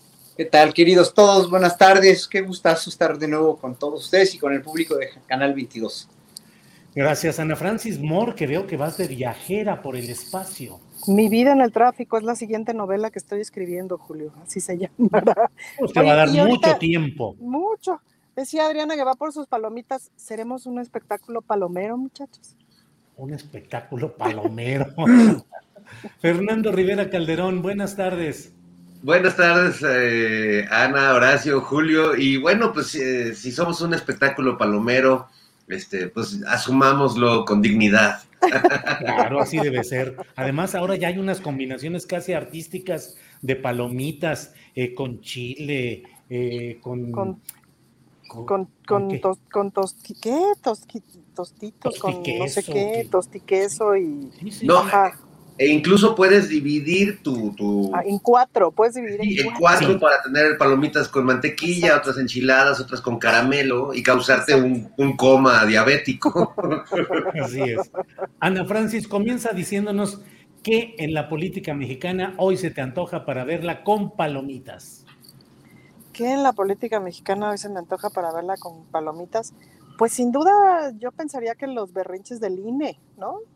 O como eh, esta serie de explicaciones que está dando el INE medio por Twitter, medio como puede, de por qué una casilla cuesta tres veces más que en agosto, o de por qué sí hay unas cosas que sanciona y otras no. Este, en fin, como eso me resulta de, de palomitas, porque pues es que desde el chipotle, Julio, ya no hay manera de tomárselos en serio. Eh, ya no hay manera de que no causen risa. Entonces yo pensaría que ese es como, como lo que me gustaría, sobre todo porque además yo no puedo opinar mucho, ¿no? Entonces, o sea, hay muchas cosas que yo no puedo decir ahorita por la veda electoral. Entonces, pues de a palomitas. De a palomitas. Horacio Franco, ¿qué espectáculo de la política actual te gustaría ver sentado en tu sillón cómodamente y con palomitas? Uf, pues ahorita el espectáculo que me gustaría seguir viendo con, y con Palomitas, y que lo estoy viviendo mucho también, es precisamente toda esta, pues toda la veda, ¿no? Todo lo, malintencionado de esta veda, que ningún político puede agregar ni quitar una coma a nada para no darse a, para no, no, dar a conocer eh, lo que no quieren que sepa el INE que es precisamente que la gente tiene este derecho y esta obligación de ir a, votar el 10 de abril. ¿no? Estoy impresionado y quiero platicar rápidamente que estuve yo, eh, ahorita estoy formando parte de, una, de, una, eh, de un esfuerzo de la Asociación Civil que siga la democracia por eh, promover la, la, este, la, el voto el 10 de abril para que la gente sí vaya a votar sea en pro o sea en contra de, de, que López Obrador siga o no, no, obviamente, ¿no? Y que en un momento dado este ejercicio, pues ya, este, ese ejercicio no es un capricho del presidente, es una cuestión que ya venía en, desde antes de este sexenio, la cuestión de la consulta popular, y que es muy importante hacerla, ¿no? Y, bueno, como no tenemos al INE como este, como sí, como, como aliado para esto, ¿no? Eh, pero pero yo, nada más quería decirles que me sentí de veras ese día que, estuvimos en una conferencia de prensa eh, en la casa del periodista, ya en Filomeno Mata número 8, pues me sentí como si estuviéramos en la clandestinidad, ¿no? Todos los artistas y, gente, pues estuvo, este, ibas a estar tú, Fernando, también, y estuvo Nora al huerto también, y bueno, personajes como este Pimeno Ibarra, Violeta Vázquez Rojas. ¿Por qué en la clandestinidad, Horacio? Porque, ¿sabes? Que estábamos, parecía que estábamos en la clandestinidad, que estábamos como elucubrando algo del gueto de Varsovia, como me sentí como, como, de veras como clandestino, porque estábamos luchando contra unas fuerzas que de veras nos avasallan, en verdad. O sea, la fuerza del INE, el, el, el poder que tiene el INE actualmente es tal para tergiversar la opinión pública y el, poder que tiene eh, las, este, los empresarios, el poder que tiene la oposición que está sacando a partir de los medios de comunicación, ese poder que tienen es tal que, que nos hacían sentir como si estuviéramos haciendo algo prohibido, pues, ¿no? O sea, el INE ha hecho que esta misma veda, ¿no? Ha hecho que los políticos, pues, se sientan arrinconados, obviamente, ¿no? Y que, evidentemente, yo como ciudadano digo lo que me da la gana y voy a promover realmente con todo la revocación de mandato, pero parecía que estábamos nadando contra corriente, contra una fuerza que es superior a nosotros y que ellos tuvieran la razón y que nosotros estuviéramos en la clandestinidad. Por eso lo digo, ¿no? Es, es extraño, pero tienen tanto poder económico y tanto poder mediático, ¿no? Tanto el INE como sus aliados, que son empresarios y sobre todo medios de comunicación, que en verdad es avasallador. O sea, me sentí yo como que, oye, pero pues si el poder eh, eh, está, está detentado por el, el, gobierno federal, por López Obrador, que, y por la constitución y por el artículo de la constitución que está aprobado, ahora yo me siento en la clandestinidad, ¿por qué, no? O sea, porque la fuerza es tal que sí nos sentimos como que, ¿qué, qué, qué pasa, no? Claro. Bien. Eh, Fernando Rivera Calderón, antes a las a ciertos eh, artefactos explosivos, les decíamos palomas, aventaba uno palomas. ¿En qué momento estamos? ¿En el de esas palomas explosivas, palomitas de maíz o palomitas mensajeras? Hacen falta palomas mensajeras, palomas de la paz. Este, creo que en este momento es lo que más falta, más que las palomas explosivas. O en todo caso, me, me iría a favor de las, de las bombas yucatecas, Julio, porque eh, hablando de palomitas, yo creo que um, más allá de la guerra como espectáculo mediático, ¿no? Que es algo que se ha que se ha analizado mucho de esta guerra que vemos a través de nuestras pantallas y que nos la le ponen música de fondo a los bombardeos y manipulan emocionalmente algo que ya de por sí es, es terrible. Eh, sí veo como un espectáculo deplorable ver a los pacifistas de ocasión y sobre todo estos, a estos eh, mexicanos que, que, son como pacifistas del mundo, ¿no? Y, y han encumbrado al, presidente de Ucrania y lo han convertido en un héroe y lo y eh, abogan por la paz en, ese conflicto. Pero aquí no dudan en, insistir que el abrazos, no balazos no funciona y cada que vemos un episodio de violencia, piden la mano dura y dónde está ese gobierno autoritario que mandaba el ejército a, primero disparen y después virigüen. Entonces, eh, sí me parece que, han estado dando un espectáculo muy pobre. Eh, hubo un intento de protestas frente a la embajada de Rusia, pues que en cuanto les pegó el sol y les dio hambre, se acabaron, ¿no? Entonces, eh, pues sí, creo que hay, en medio de esto terrible que, está, que estamos viendo, que, sucede en Ucrania, eh, también hay, hay, espectáculos verdaderamente deplorables que algunos con la mente torcida como yo eh, disfrutamos eh, viendo esos pacifistas de ocasión, quizás con unas palomitas de las comestibles. De las comestibles, gracias Fernando. Ana Francis Moore, pues mira cómo estamos hablando con Horacio de cuasi clandestinidad en la vida política y social mexicana, como estamos hablando de palomas eh, de la paz y también palomas mensajeras. ¿Qué momento estamos viviendo a partir de todo esto que se ha dado en relación con Ucrania, Rusia? Pero ¿crees que estamos viviendo tiempos en los cuales la comunicación, la libertad de expresión social eh, está siendo apabullada o condicionada por estos intereses que quieren que nos quedemos solo con una narrativa de lo que está pasando a nivel mundial? Fíjate que alguna vez em, con las reinas chulas reflexionando justo sobre la libertad de expresión em, y platicando con artistas cabareteros del resto del país, una de las cosas que nos decían los, artistas cabareteros de otros estados de la República era, em, bueno, en tal estado no puedo hacer tal sketch, no puedo burlarme del gobernador y tal, no, no me van a hacer nada, es decir, no van a venir por mí, no me van a matar, etcétera, pero simple y llanamente a la siguiente beca o al siguiente apoyo de la Secretaría de Cultura Local y tal, no voy a tener acceso y me voy a morir de hambre, pues, ¿no? En fin, como muchas de esas cosas.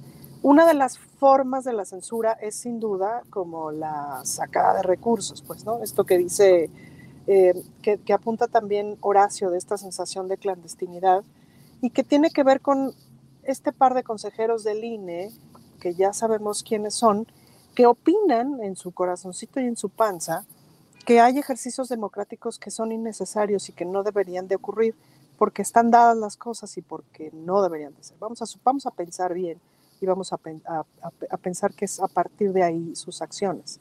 El problema es que accionan a partir de su opinión y no accionan a partir del mandato del pueblo, que es lo que realmente tendrían que hacer. podrían perfectamente, una vez que acaben su, su cargo y tal, escribir sus reflexiones de por qué tal ejercicio ciudadano no debió de haber ocurrido, o no debería de ocurrir, o debería de ocurrir en otras circunstancias, o cualquiera que sea su pensamiento, pero no deberían de incidir. Ahí está un, un uso y un ejercicio del poder pavoroso. Y sobre todo, me parece, y ya yendo a tu pregunta, pues están utilizando una narrativa de las cosas, una historia. Entonces, justo cuando empezó, cuando empezaron los anuncios de la guerra y tal, eh, yo preguntaba en Twitter, ahora nos vamos a soplar 10 años de películas en donde los rusos son los malos, que fue básicamente como me tocó crecer a mí, ¿no? Todas las películas que vi de la narrativa hollywoodense, eh, desde que me acuerdo hasta más o menos mis 15, 20 años, tenían que ver con eso, con que los rusos eran los malos, hasta que se cayó el muro de Berlín y ahí empezó a cambiar la narrativa hacia otras cosas. Entonces, la narrativa es crucial para instalar, para instalar formas. Me llamó mucho la atención por ahí también un hilo de, tweets, de, de Twitter que estuvo circulando sobre las versiones racistas de ciertos eh, noticieros, en donde mucho de lo que les preocupaba a los noticieros, me parece que casi todos eran noticieros europeos, era que la gente que estábamos viendo salir de sus casas, que la gente que estábamos viendo eh, exiliada, que le estábamos viendo que, la bombardeaban y tal, pues era gente blanca con ojos azules, etcétera. Familias como tú y como yo, ¿no? Decían un poco, parafraseando aquellos noticieros. Pues, híjole, es fuertísima, pues, ¿no? Esas narrativas que se nos salen sin querer, que claramente lo que está diciendo es, pues hay personas de primera, de segunda y de tercera. Hay muertitos que no importan, pues, ¿no? es algo que también ha estado diciendo mucha gente. Eso, hay este, pacifistas de pacifistas de ocasión, como dice Fernando, pues, ¿no? Entonces, la narrativa en este momento me parece crucial y fundamental para comprender el entorno político, para comprender la fuerza, los poderes fácticos. ¿Dónde está el poder?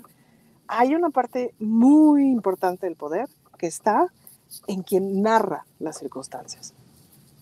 Gracias, Ana Francis. Horacio, no en el terreno periodístico o de los medios tradicionales de comunicación, sino en lo general en la sociedad, ¿sientes que está habiendo una especie de acotamiento de la libertad de expresión, de plantear posturas progresistas, críticas, plurales, porque estamos entrando a una etapa mundial en la que está tratando de imponerse solo una visión de las cosas, es decir, en ese terreno está acotada o en riesgo, ahí sí esa libertad de expresión del individuo y de la sociedad.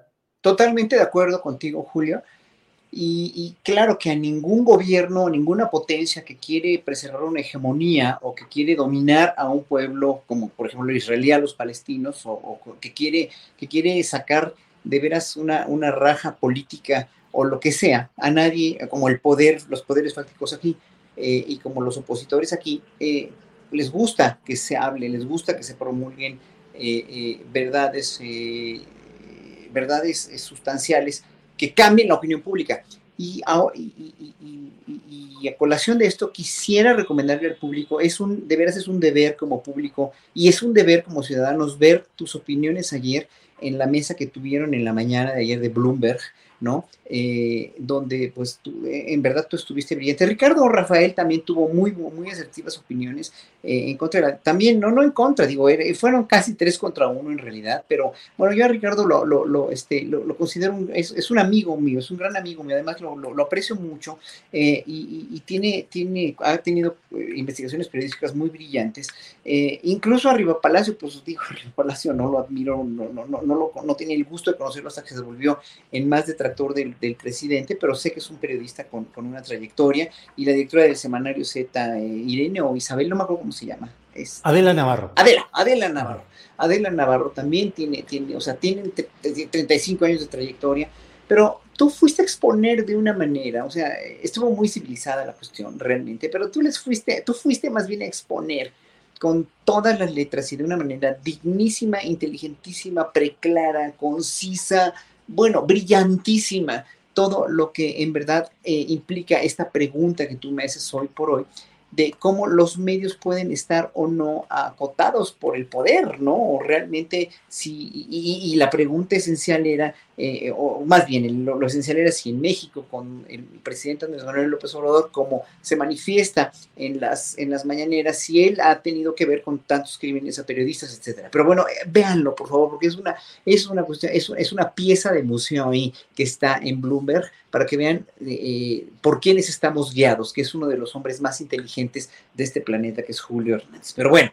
Eh, Hombre, muchas gracias. No, nada que agradecer, es que honor a quien honor merece. Yo estaba con la boca abierta, así como cada palabra, cada idea, cada enunciado que hacías, pues estaba, estaba valiéndose la redundancia, enunciando una verdad que, una verdad y, una, y una, un punto de vista muy objetivo. O sea, tú no eres una foca aplaudidora, no eres, una, no, no eres, una, no eres un periodista este, chayotero, y, y, como tienes esa moral detrás de ti en toda tu vida pública como periodista, pues les puedes ir a decir a los chayoteros que son chayoteros y me encantó cómo se los dijiste de una manera elegante, como si se preclara y muy sabia, pero bueno, entonces, lo que yo puedo decir es que la opinión pública, la opinión pública es hoy por hoy, gracias a las redes sociales, gracias a lo, rápido y la desconfianza también que le tienen ya a los medios tradicionales, a los periódicos que cada vez tienen menos en todo el mundo, como bien lo dijeron ayer, en todo el mundo los periódicos impresos tienen más, la tienen más difícil porque toda la gente estamos con el Internet o la mayoría de la población mundial ya está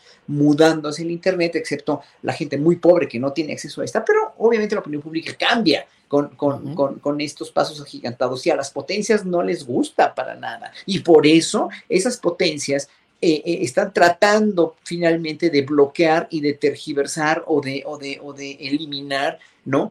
Ah, para que la opinión pública no cambie y para que la opinión pública se quede solamente de un lado o solamente de otro, están cambiando, están tratando de bloquear a las redes sociales y a lo más que puedan y están tratando obviamente de tener no nada más sicarios que, vayan y conquisten un país o a otro, sino finalmente que están tratando de tener sicarios de la información. Bien, gracias. Gracias, Horacio. Eh, bueno, Fernando, pues se nos escapó la viajera del espacio. Resulta que ya no está por aquí en nuestra querida compañera Ana Francis Moore. Pero bueno, Fernando, ¿cómo te fue de sismo? ¿Cómo te fue de la, de la alerta, la alarma sísmica, si es que la escuchaste? Y en concreto te quiero preguntar, si hubieras estado como periodista en el Salón Tesorería de Palacio Nacional y te hubieran dicho sentados, sentaditos, ¿te hubieras quedado sentado o no? no, fíjate que eh, no, yo, yo soy de los que se salen muy rápido, estén, he, pasado malas experiencias con los terremotos eh, y pues eh, lo, primero que, agarro y habitualmente lo único es a, Perucho, que es mi compañero de vida. Entonces tengo su correa lista y pues eh, las llaves, el celular, pero a veces ni eso, a veces uno se sale corriendo. Eh, no tengo, o, más bien Perucho, como, como coordinador de protección civil de aquí, de, la humilde casa de todos ustedes, pues se, se apega a protocolos internacionales de que, hay, que desalojar. Este, este señor, yo lo que creo, el, jefe de protección civil ahí de Palacio, yo, yo lo que creo, Julio, porque hemos sido muy duros juzgando su explicación de que, pues ya ves cómo somos los periodistas que andamos tras la noticia y corremos y siempre hacemos un desmadre y ya nos conoce, ¿no? El señor ya dio la impresión de que de que no nos tienen muy buena estima, este, porque pues, nos comportamos muy raro los periodistas. Entonces, mejor que estemos sentaditos y calladitos ahí. Pero yo quiero pensar que en realidad parte del protocolo de, de, Palacio era que el señor pues diera una especie de terapia psicológica distrayendo a los periodistas para que no se asustaran, ¿no? Para que no entraran en pánico. Entonces, en realidad, más bien los estuvo terapeando y los mantuvo ocupados haciendo preguntas y documentando el hecho justo para salvarlos de, entrar en, un ataque o en episodios este, de paranoia o de miedo terrible. Sí, sí, sí, buena, esa es una buena, una buena explicación. No lo había visto por ahí, pero gracias a la filosofía perruchiana podemos llegar a estas conclusiones. Ana Francis Moore, que ya está de regreso, te escapaste un ratito, has vuelto. Ana Francis, si hubieras estado allí en Palacio Nacional en la mañanera cuando se anunció la alarma sísmica, cuando llegó la alarma sísmica, ¿Te hubieras quedado sentada o no? No, no, yo me pelo. Yo me pelo, sí, o sea, no, yo me pelo. Es decir, no te creas que sí soy ordenada, ¿eh? O sea, sí. No, no, ahora sí que no corro, no grito y no empujo, pero sí me pelo. No, vámonos, ¿cómo crees? eh, Horacio Franco, ¿te hubieras quedado sentado o hubieras salido corriendo? Ever catch yourself eating the same flavorless dinner three days in a row? Dreaming of something better? Well, HelloFresh is your guilt-free dream come true, baby. It's me, Kiki Palmer. Let's wake up those taste buds with hot, juicy pecan-crusted chicken or garlic butter shrimp scampi. Mm. Hello Fresh. Stop dreaming of all the delicious possibilities and dig in at HelloFresh.com. Let's get this dinner party started.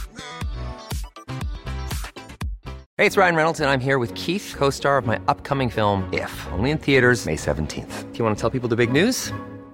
All right, I'll do it. Sign up now and you'll get unlimited for $15 a month and six months of Paramount Plus Essential Plan on us. Mintmobile.com slash switch. Upfront payment of $45 equivalent to $15 per month. Unlimited over 40 gigabytes per month. Face lower speeds. Videos at 480p. Active Mint customers by 531.24 get six months of Paramount Plus Essential Plan. Auto renews after six months. Offer ends May 31st, 2024. Separate Paramount Plus registration required. Terms and conditions apply if rated PG. Yo hubiera hecho lo mismo que la Francis, yo sí me pelo. Es que a mí me da muchísimo pánico los temblores. Mire, ya pasé el de 85, que me pareció que no iba a volver a sentir nunca nada más fuerte que ese temblor. Me tocó en Portales, acabo yo de llegar de estudiar de Holanda, tenía yo 21 años. Acabé yo de, de, de llegar y me toca el temblor. Luego me tocan otros varios, y yo pensaba que nunca iba a sentir algo así hasta el del 17 que me toca aquí en la Condesa y que salí al camellón de mi casa y vi caerse el edificio de Laredo y Parras, ¿no? Lo vi, lo vi literalmente desplomarse. Y después de eso ya nunca más mi vida será igual, porque si antes le temía a los temblores antes del 17, hoy les tengo un pánico verdaderamente ya fuera de lo normal, pero me trato de controlar y estaba yo, este, suena, suena la alarma, yo estaba viendo la mañanera, suena la alarma, ¿no? Eh, estaba yo en un gimnasio que, que, me queda aquí una cuadra, corro hacia mi casa, ¿no? Camino tranquilo, pero pues, vi a toda la gente ya muy asustada.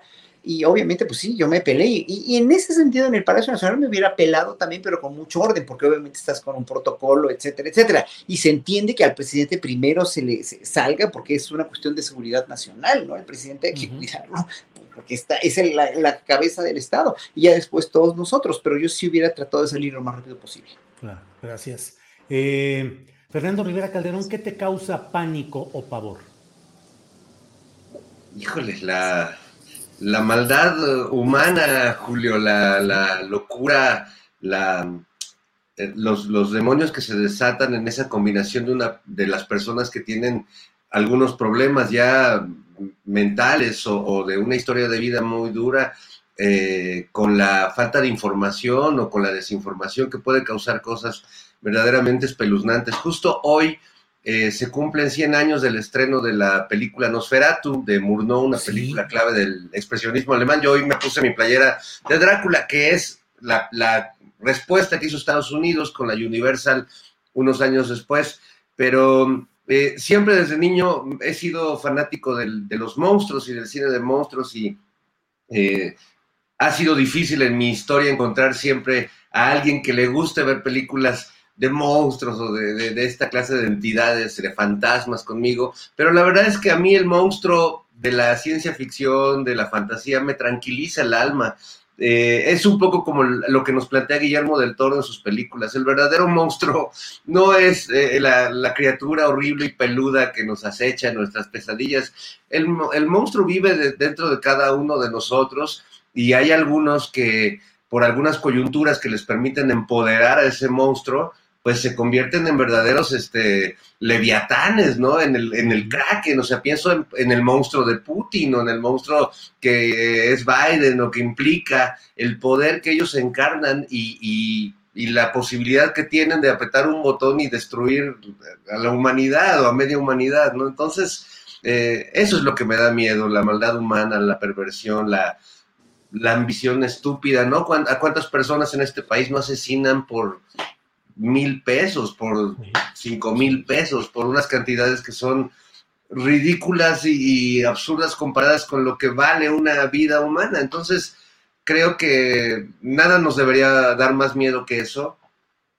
Y claro, eh, en, esta mm, época en la que siempre miramos hacia afuera a través de las pantallas y miramos menos el espejo, pues también se nos olvida eso, que el monstruo está adentro y que a, mí en la pandemia, pues algo que me sorprendió fue ver eh, partes de mí o zonas de mí mismo que por estar tan concentrado justo en eso, estar tan, tan, tan lejos de los demás, a quienes echarles la culpa de, lo que a mí no me gusta, pues empecé a verlo dentro de mí y, vaya que uno contiene criaturas este, espeluznantes. Así es, Fernando, gracias. Eh, Ana Francis, bueno, por cierto, entiendo que hoy el Canal 22 eh, pone más tardecito, por, para quienes nos estén viendo en Canal 22 a las 7 de la noche, más tarde pone eh, la película Nosferatu, el Canal 22, precisamente en conmemoración de lo que ha dicho Fernando Rivera. Ana Francis, ¿a ti qué te provoca pavor o alarma sísmica o no? Fíjate que ahorita anduve leyendo un ensayo de Judith Butler sobre, y, hace una serie de reflexiones con, de, Hannah, Arendt. Eh, lo voy a parafrasear con las patas, pero más bien les voy a decir lo que yo entendí, que fue lo que me impresionó, que es que una no puede elegir, una persona no puede elegir con quién cohabitar. Es decir, yo no puedo elegir con quiénes cohabito en la mexicanidad o con quiénes cohabito en la chilanguedad, ni con quiénes cohabito en esta temporalidad en la que me toca cohabitar. Sí puedo elegir con quién vivo en mi casa y no. Y pues ya te, te casas, te divorcias, te, ¿no? No puedes necesariamente elegir quiénes, quiénes, quiénes son tus hijos o hijas, o quiénes son tus padres, o quiénes son tus hermanos. Pero digamos que puede ser que la mayor parte de la vida puedas elegir con quién cohabitar adentro de los muros de tu casa, pero no hacia afuera. Ni siquiera puedes elegir a tus vecinos, etc. Y ante esa realidad, ¿cómo nos relacionamos y cómo construimos sociedad? Pensando que el resto de la cohabitación que me queda, es decir, si tengo casi, tengo casi 49 años, el resto del tiempo que me queda de vida fuerita de mi casa, tengo que convivir con un montón de personas y eh, pues trabajar con y para un montón de personas que no necesariamente te caen bien o que no necesariamente pienso que lo que piensan está padre o está válido o está bueno o que piensan que yo no debería existir por una serie de razones, ¿no? O porque soy lesbiana o porque no sé qué o porque soy mexicana o porque etcétera, pues, ¿no? Tantas personas que piensan que otras tantas no deberían de existir y lo estamos viendo también ahorita en, esta, en esta guerra televisada.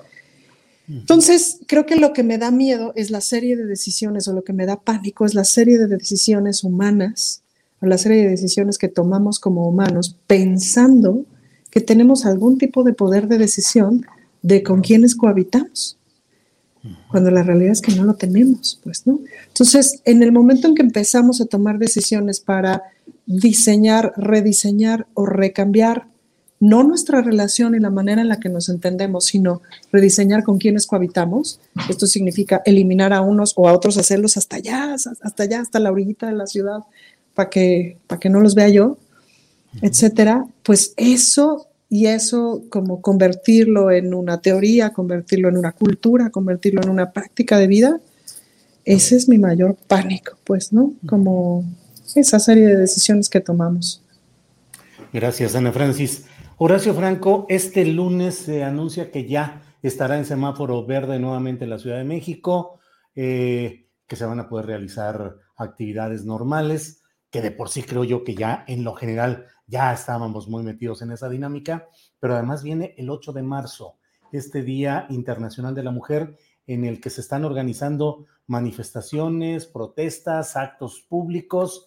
Eh, ¿Qué opinas de lo que se ha avanzado y se ha hecho en esta etapa en la cual ha habido una mayor visibilidad de lo que implica la lucha de las mujeres eh, por más derechos y por más presencia política y social, por más respeto a lo que ellas son y a lo que hacen. ¿Qué tanto se ha avanzado y qué esperar de este 8 de marzo, oración?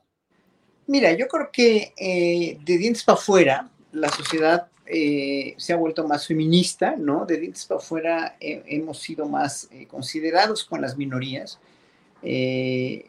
Debo, debo, mencionar muy efímeramente el hecho de, del que fui testigo, que fue pues, hasta trending topic también, y el presidente lo mencionó en la mañanera del día siguiente, el lunes, Claudia Sheinbaum también, de, una, de discriminación hacia una persona de, origen indígena, una, una señora otomí, eh, que finalmente ya se resarció el daño, ya en un momento se, se, se, se, ofrecieron disculpas. Desde ese día se ofrecieron disculpas por parte del gerente de Casalam, pero pues se hizo un escándalo por el tweet que puse yo, ¿no? Yo fui el que detonó toda esta andanada de, de, de juicios, eh, certeros o no, pero de juicios, eh, denostando a, a Casalam, que finalmente la dirección de Casalam no tenía que ver con el restaurante y tuvo que ver, y, y bueno, final, finalmente fue eh, la persona que la discriminó fue finalmente la empleada de la limpieza, que es peor todavía, que eso implica mm. algo más profundo, algo más hiriente, algo más, eh, realmente algo más de las entrañas del pueblo mexicano, que es la autodiscriminación de nosotros mismos,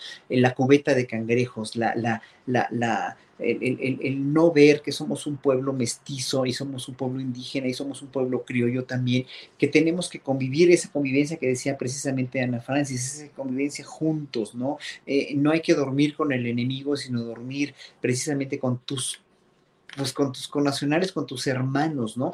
Y, como llamamos hermanos a los rusos o hermanos a los ucranianos o hermanos a los latinoamericanos, a ver, ¿realmente somos hermanos o no cuando, cuando nos conviene o no, no? ¿Realmente somos feministas o no cuando nos conviene o no? ¿Realmente somos indigenistas cuando nos conviene o no? El, el, el hecho de, de, que sea el Día de la Mujer, en ese sentido de que se celebre el Día de la Mujer, es ver no nada más cómo, cómo va la agenda feminista, ¿no? Y cómo va también la, agenda eh, eh, de, las, las, mujeres que aprovechan este día para agredir y para lo que quieran, ah, por muy oprimida, por muy oprimido que uno esté, la violencia no se paga con violencia, la violencia se paga con, conciliación y con, como yo lo traté de hacer con Casalam, eh, denunciándolo y luego publicando la carta de la directora de Casalam, este, y, finalmente haciendo que que se conciliara gracias a derechos humanos también a la, a la, a la este, a también a la, este, se, llama eh, a, la, a, la, Secretaría de las Mujeres del gobierno del, de la Ciudad de México, que hizo un papel muy bueno también, que yo traté de conciliar a todas estas, a todas estas, estos actores del acto de discriminación y la misma Casa Lam, el mismo gerente de los restaurantes de Casa Lam también. O sea, todo tiene que que ser conciliatorio, porque cuando hay violencia para con la violencia ancestral, eh, sí, no tiene, para mí no tiene caso, no, para mí no tiene caso. Entonces, hay una agenda, esa agenda también puede evolucionar y puede evolucionar favorablemente si hay conciliación, si hay violencia, no. Hay una agenda feminista, hay una agenda de no discriminación, pero mientras no lo hagamos realmente a partir de nuestra conciencia y nuestra praxis diaria como ciudadanos, a partir de nuestros actos y de nuestra fe en que de veras esto es exactamente lo que queremos y lo que vamos a hacer siempre, pues todo va a ser de dientes para afuera. Llámese el mismo presidente de la República sacando una agenda feminista o, poniendo más mujeres en el gabinete, ¿no? Y, en ese sentido, sí, obviamente eh, soy crítico eh, en todo lo que puede llegar a pasar con presidentes, con, eh, con el presidente, con los gobernadores, con la gente de los institutos de las mujeres de cada estado, etcétera, etcétera. No, no, tiene que quedar como una cosa demagógica, sino como una cosa realmente fehaciente. Muy bien, Horacio, gracias. Eh, Fernando Rivera, vamos a otra, bueno, dijo la sociedad, pues, a otra marcha, a otra manifestación, a otro riesgo de violencia, pero te quiero preguntar concretamente, Fernando Rivera, las mujeres protestando a la manera institucional, tradicional, habrían logrado los grados de visibilidad de sus problemáticas, de los abusos, de todo lo que sabemos, o es necesario a veces escalar ese conflicto hasta hacerlo visible de una manera más allá de lo convencional? No, yo, yo creo que, todo ha abonado a que hoy el tema esté visible y en la discusión. Habrá algunos métodos con los que algunos tal vez no coincidamos, pero yo, yo no diría que, que los actos radicales de algunos grupos feministas valgan más por tener más repercusión mediática que todo el trabajo eh, intelectual, académico y, casi casi de boca en boca o de grupos pequeños se ha ido haciendo por un montón de mujeres eh, en, este país admirables, las mismas Reinas Chulas desde el cabaret, muchas compañeras que desde la música y que desde muchas trincheras pelean y, que uno no puede más que acompañarlas y, escucharlas. Eh, hace ratito Ana Francis compartió un video que me parece muy importante que, se, que se vea y que compartamos estos puntos porque organizaron un encuentro. Ahorita tú nos contarás, Ana, cómo, cómo surgió todo esto, pero me siempre, y creo que es un tema al que somos sensibles muchos, eh, estas confrontaciones que se dan entre, entre los grupos radicales, hay que decirlo, porque no todas las mujeres que van a las marchas pues están, tampoco comparten eh, necesariamente esa posición, enfrentadas de una manera muy violenta a las mujeres policías.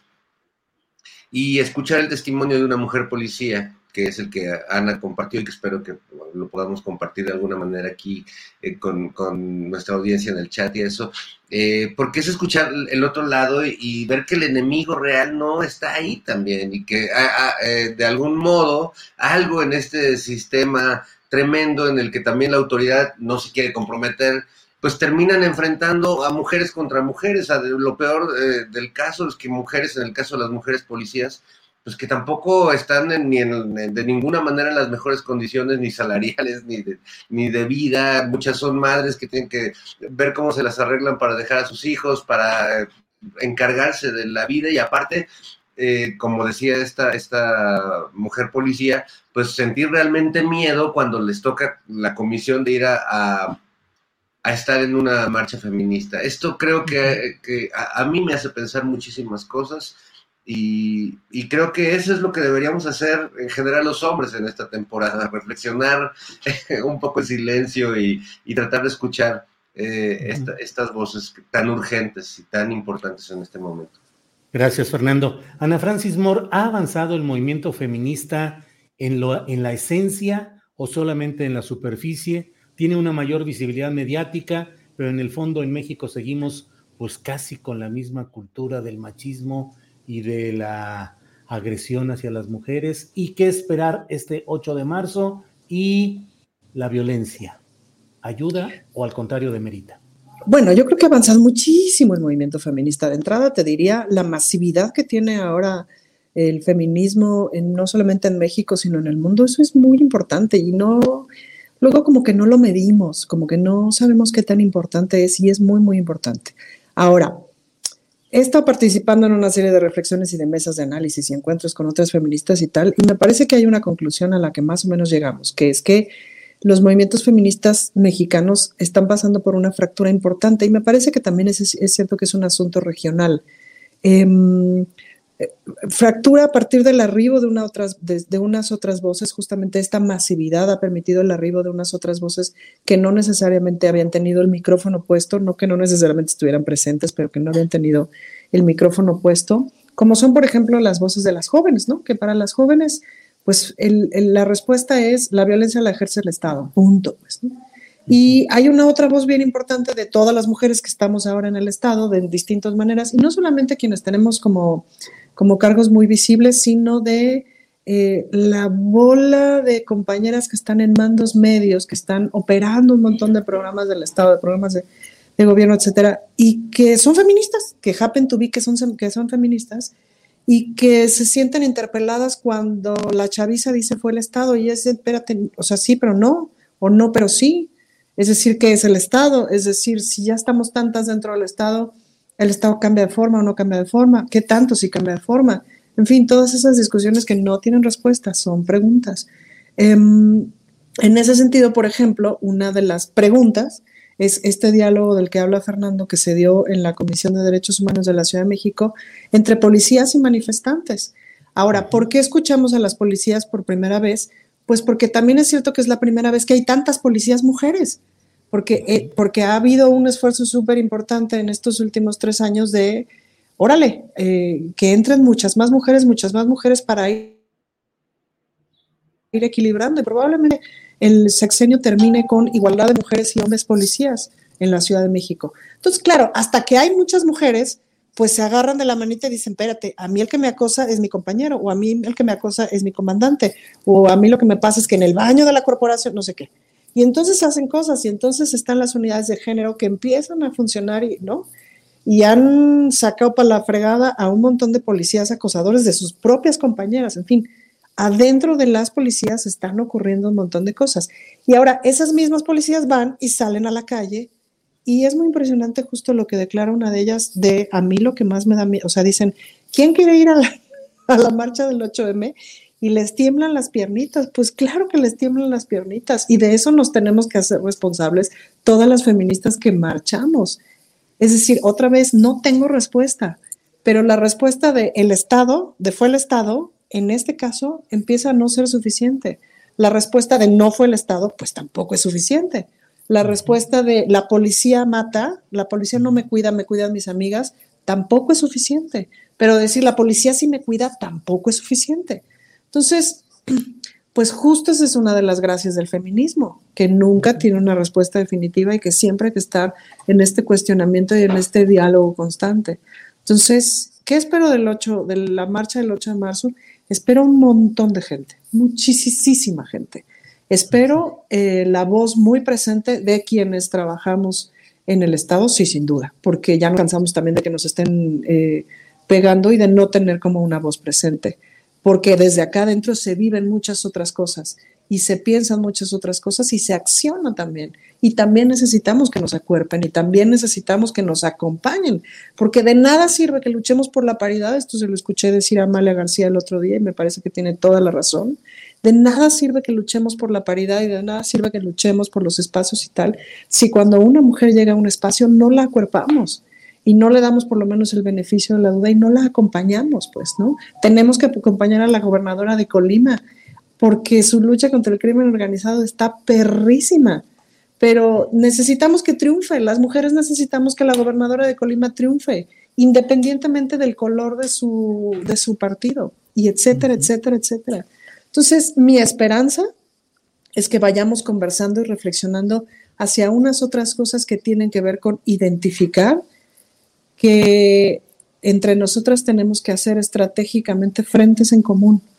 Y por otro lado, también espero, sin duda, el, la trepadera, es decir, que a nuestra causa se nos trepan, se nos trepa la ultraderecha para agarrarnos de pretexto para golpear al gobierno. Esa es como de cajón, pues, ¿no? Espero pues la menos infiltración posible. Espero que las pintas de paredes, monumentos, tiendas, etcétera, etcétera, no incluya maltratar a personas de ningún tipo. Eh, ese más bien es un deseo. Y, y ya, espero que seamos muchísimas marchantes. Gracias, Ana Francis. Em, Horacio Franco, el otro día entrevisté a Agustín Laje, que es un joven ideólogo argentino de la nueva derecha, posiciones políticas e ideológicas totalmente distintas entre él como entrevistado y yo como entrevistador, pero un diálogo eh, fluido. Em, entre otras cosas, dice él que el nuevo líder de la nueva, el líder de la nueva derecha en México podría ser este personaje Eduardo Verástegui, actor de Televisa, eh, digo, actor de telenovelas, personaje de películas sobre la cristiada, activista pro vida, y dice él que ahí está la, que él es el personaje que puede ir hacia adelante. Va a estar en estos días, está programado en Hidalgo, que se presente precisamente Agustín Laje para dar un taller y una conferencia en un teatro del gobierno de Hidalgo. Y ya hoy en nuestra página julioastillero.com tenemos el, la protesta de varias organizaciones, ONG, eh, organizaciones en defensa de, de derechos humanos en general, contra esa presencia de Agustín Laje en, una, en un recinto oficial del gobierno de Omar Fayad. Pero ¿Cómo ves la nueva derecha? ¿Cómo ves ese intento de organizar esa nueva corriente en México, Horacio? Pues ¿Por qué te reíste de, de, Verástegui? Bueno, pues yo, yo, yo sé muchos rumores de Verástegui antes de ser aleluyo, que, que, pues obviamente no los quiero decir, pero son, son rumores. Suéltalos, Horacio, suéltalos. No, bueno, que, bueno, eh, sabía yo que era gay, pero no tenía la menor idea. No tengo la menor idea, no lo puedo afirmar ni nada. Pero bueno, yo no sé si se sometió a terapias de, de, de, iba a decir de coinversión, pero esos son del FONCA, no, de conversión.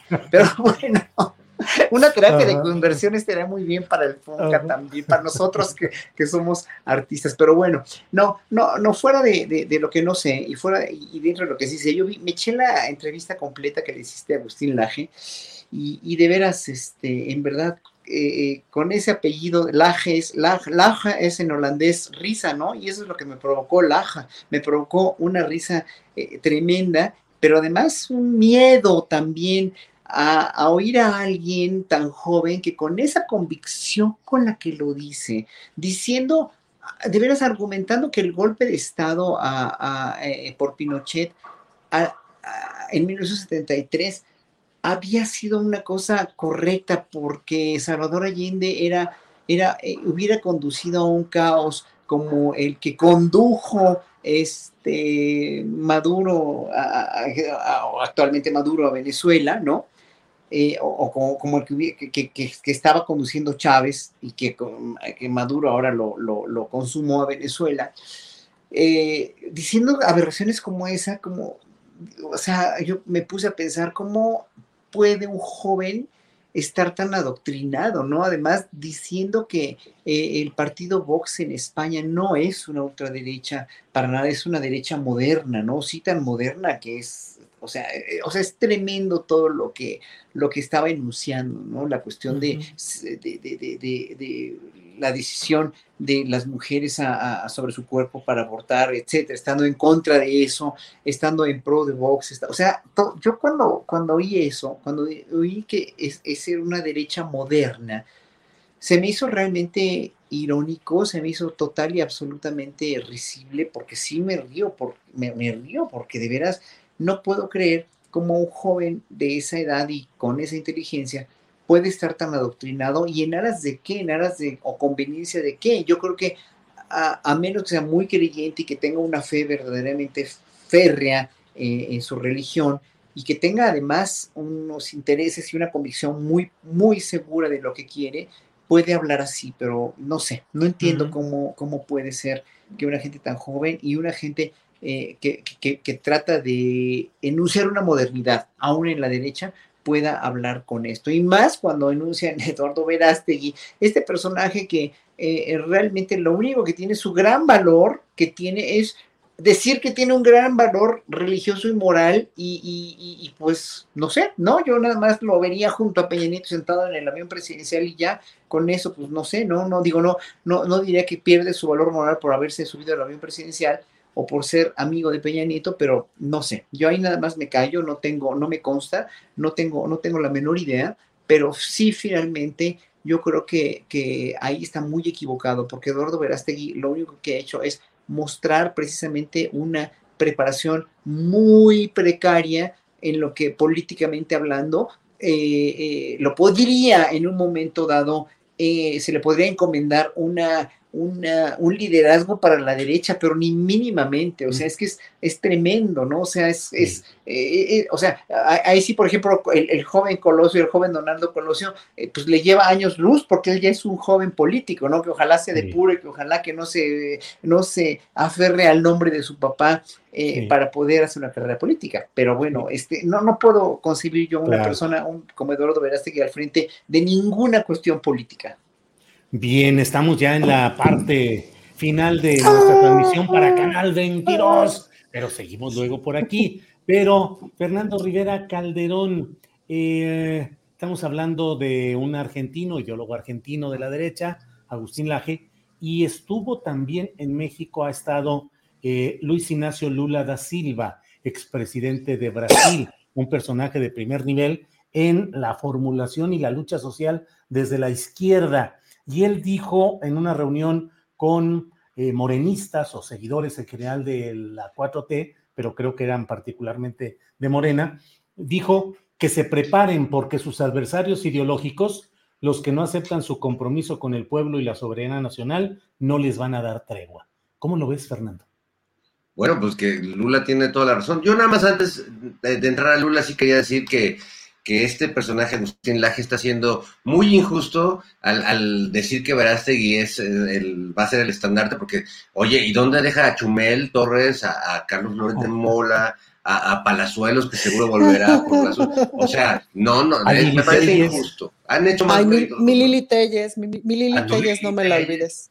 ¿Cómo se llama Ana Francis? Mi Lili Telles. Mi Lili Telles. O mi Margarita Zavala tampoco me la.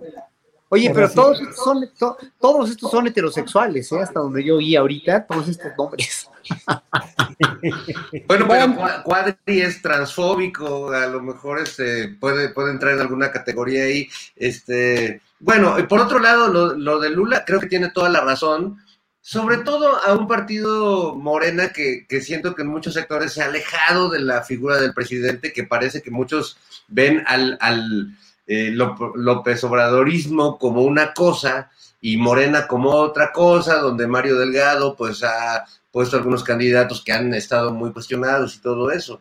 Eh, entonces yo creo que sí valdría la pena, porque sí hay algunos actos de exceso de confianza, eh, de exceso de soberbia política y pues bueno, cualquier miembro de Morena, por mucho triunfalismo o por mucha confianza que tenga, pues todos son conscientes de que el efecto López Obrador no les va a durar para siempre y el liderazgo del presidente es tan grande que no deja ver a veces esas carencias que hay a nivel partidista eh, y que pues implican eh, ponerse a, a pensar y preocuparse un poco porque bueno, quizás la verdadera oposición para el 2024 esté dentro del propio Morena, ¿no? Y habría que, que ver qué tantos riesgos. Por otro lado, a mí me encanta que haya venido Lula, y que haya dado ese espaldarazo y que nos haya dicho, eh, el presidente López Obrador es un regaliño del cielo que ustedes no han valorado todavía, es como eh, eh, mi hermano del alma, realmente el amigo, como decía Roberto Carliños. Entonces, creo que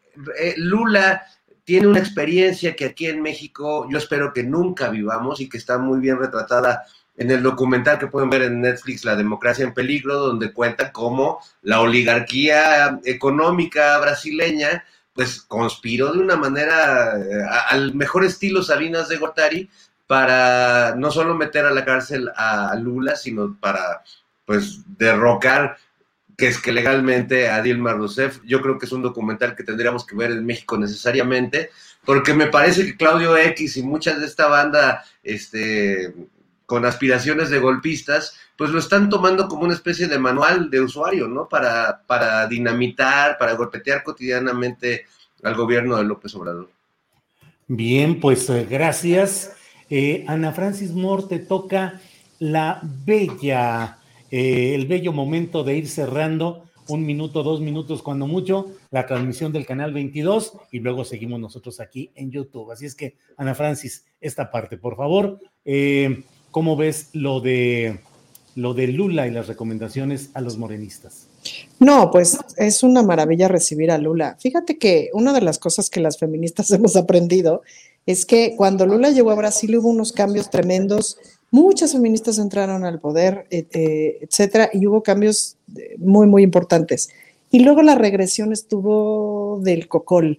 Y es importante recordar que, mm, pues que por ejemplo en un congreso como Brasil creo que tienen 130 y tantas personas evangelistas ahí, congresistas evangelistas, y eso siempre significa, o sea, personas, digamos, muy religiosas, muy fundamentalistas en su manera de concebir la religión, pues eso siempre significa retrocesos para las mujeres. Entonces, el gran aprendizaje para mí es, y el gran mensaje de Lula es, almejas, porque lo conseguido no está escrito con piedra, o sea, aquí las cosas las tenemos que seguir defendiendo y las vamos a tener que seguir defendiendo, porque volviendo al, al, al principio de mi reflexión, pues no elegimos con quién cohabitamos. Y la ultraderecha está viva, la ultraderecha no, no se va, o sea, no porque gane un determinado grupo, una determinada idea, gana una elección o tenga unos determinados espacios, pues el antisemitismo no se va, la homofobia no se va, la lesbofobia no se va, el racismo no se va, y las personas que piensan que eso está bien, no se van.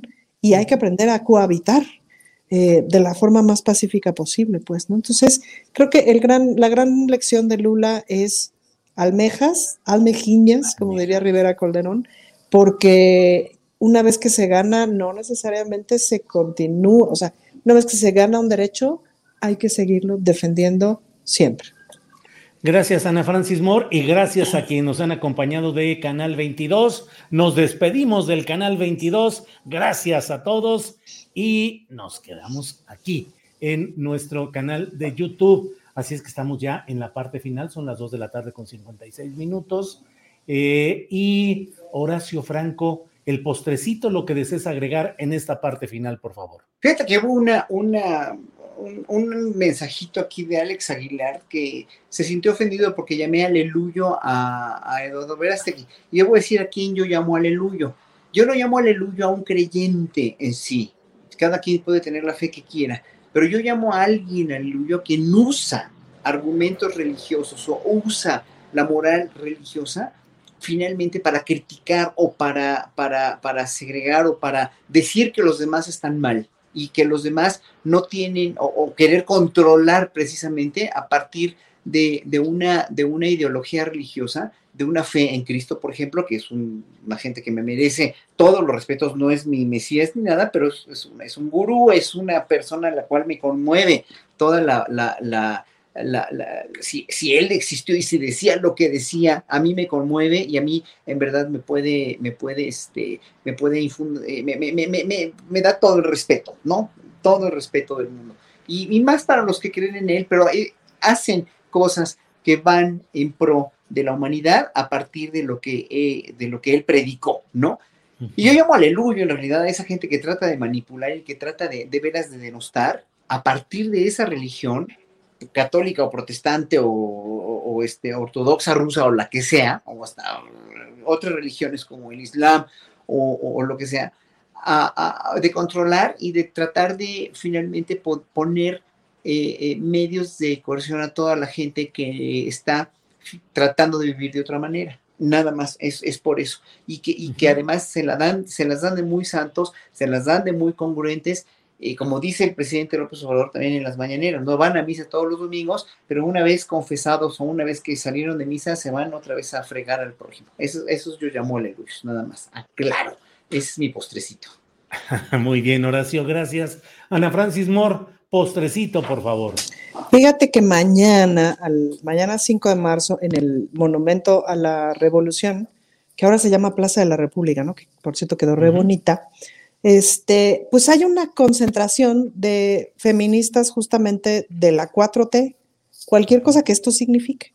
Entonces, pues extender la invitación a todas las que quieran ir, porque pues es un evento abierto, como el monumento es, como el monumento mismo. Entonces, pues a que le caigan, porque no nos hemos reunido así, digamos, tantas, todas, y creo que vale la pena vernos, reunirnos y tal, y esa es una invitación abierta. Y sin duda la segunda invitación abierta es a que le echen un ojo a este diálogo que hubo entre policías y manifestantes, a que se lo echen completo, porque vale la pena eh, escuchar las cosas que ahí se dijeron y le voy a mandar a Adriana el link. Ahorita que terminemos lo busco, se lo mando, que está en Facebook, pues está en las redes, pero para que lo vean y vale la pena que lo escuchemos y pues ahí nos vemos el 8, marchando a todas aquellas que vayan a marchar. Ahí nos encontraremos. Espero que vaya todo bien. Muy bien, Ana Francis, gracias. Fernando Rivera Calderón, el postrecito para cerrar esta espléndida mesa del más allá. Por favor, Fernando.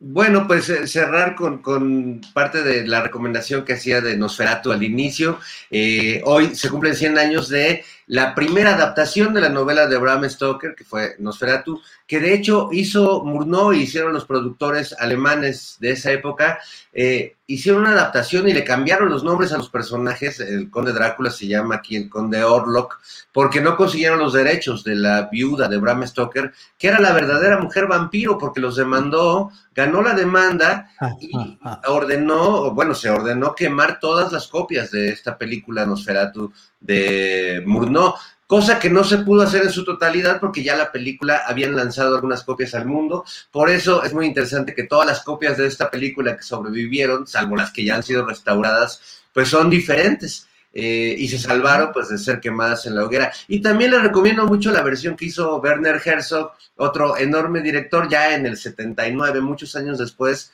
una versión también escalofriante protagonizada ya no por el, loco monstruoso de Max Scherk, sino por Klaus Kinski, que era otro loco monstruoso, eh, pero que era un actor impresionante. Así que, bueno, pues eh, hoy celebremos a, esos vampiros, a los monstruos de, la imaginación, y que curiosamente el mito del vampiro surgió como un temor de Occidente a todo lo que venía de Europa Oriental o de Asia. El vampiro finalmente es el monstruo que se construyeron los, europeos de, eh, Occidente para eh, desacreditar y para sembrar miedo sobre el extranjero, sobre el otro. Creo que eh, hoy el mito del vampiro nos sigue diciendo cosas importantes sobre lo que estamos viviendo en estos momentos de guerra. Así es, gracias Fernando Rivera. Nosferatovsky, algo así podría ser la traducción a la geopolítica actual. Bien, pues eh, Horacio, gracias y buenas tardes. Gracias, buenas tardes a todos. Un abrazo, feliz fin de semana. Ana Francis, gracias, buenas tardes. Juliovsky, buenas tardes. Juliovsky. Fernando Rivera Calderón, muchas gracias y buenas tardes. Buenas tardes a, todos y si se les antoja eh, pues un poco de sangre, mejor échense un clamato. Un pues, taquito de moronga, un taquito de moronga. moronga, qué rica. Sí, sí, sí, calla, calla. Muy bien, ya es fin de semana, ya. ya. Bueno, que pasen un espléndido fin de semana. Nos vemos la próxima semana. Hasta luego. Adiós. Adiós. Bien, pues vamos a seguir adelante luego de esta mesa del más allá que, como sabes, siempre tiene inteligencia, humor, información, posturas políticas, definiciones, todo afortunadamente en, este, en esta mesa del más allá que puede usted ver en repetición a las 7 eh, de la noche en Canal 22. Es una repetición que eh, cedemos a título honorario a Canal 22. No implica ningún pago, retribución, dinero de nada eh, del gobierno federal o del Canal 22 hacia nosotros. Es absolutamente honoraria la contribución que hacemos de este programa para Canal 22, con la anuencia, obviamente, la anuencia entusiasta de sus participantes, eh, Horacio Franco, Ana Francis Moore y Fernando Rivera Calderón. Bueno, mire usted, antes de que eh, vayamos con Adriana Buentello para información relevante de este día, déjeme estar eh, con Carlos Manuel Juárez, con quien estuvimos ayer y nos dijo que iba a hacer hoy una pregunta al presidente de la República, si es que le tocaba hacerla y logró hacerla Carlos Manuel Juárez, a quien saludo. Carlos Manuel, buenas tardes. Hola Julio, buenas tardes. Sí, ya, ya. Hola Julio, buenas tardes. Pues sí, eh, por fin ya pudimos hacer la pregunta en la conferencia mañanera. Y bueno, la pregunta primera que hicimos y la creo que relevante es eh, si el presidente apoyaba eh, el acueducto Monterrey, del proyecto Monterrey 6, el acueducto del río Pánuco hasta Monterrey. Y pues bueno, la, la respuesta era la esperada.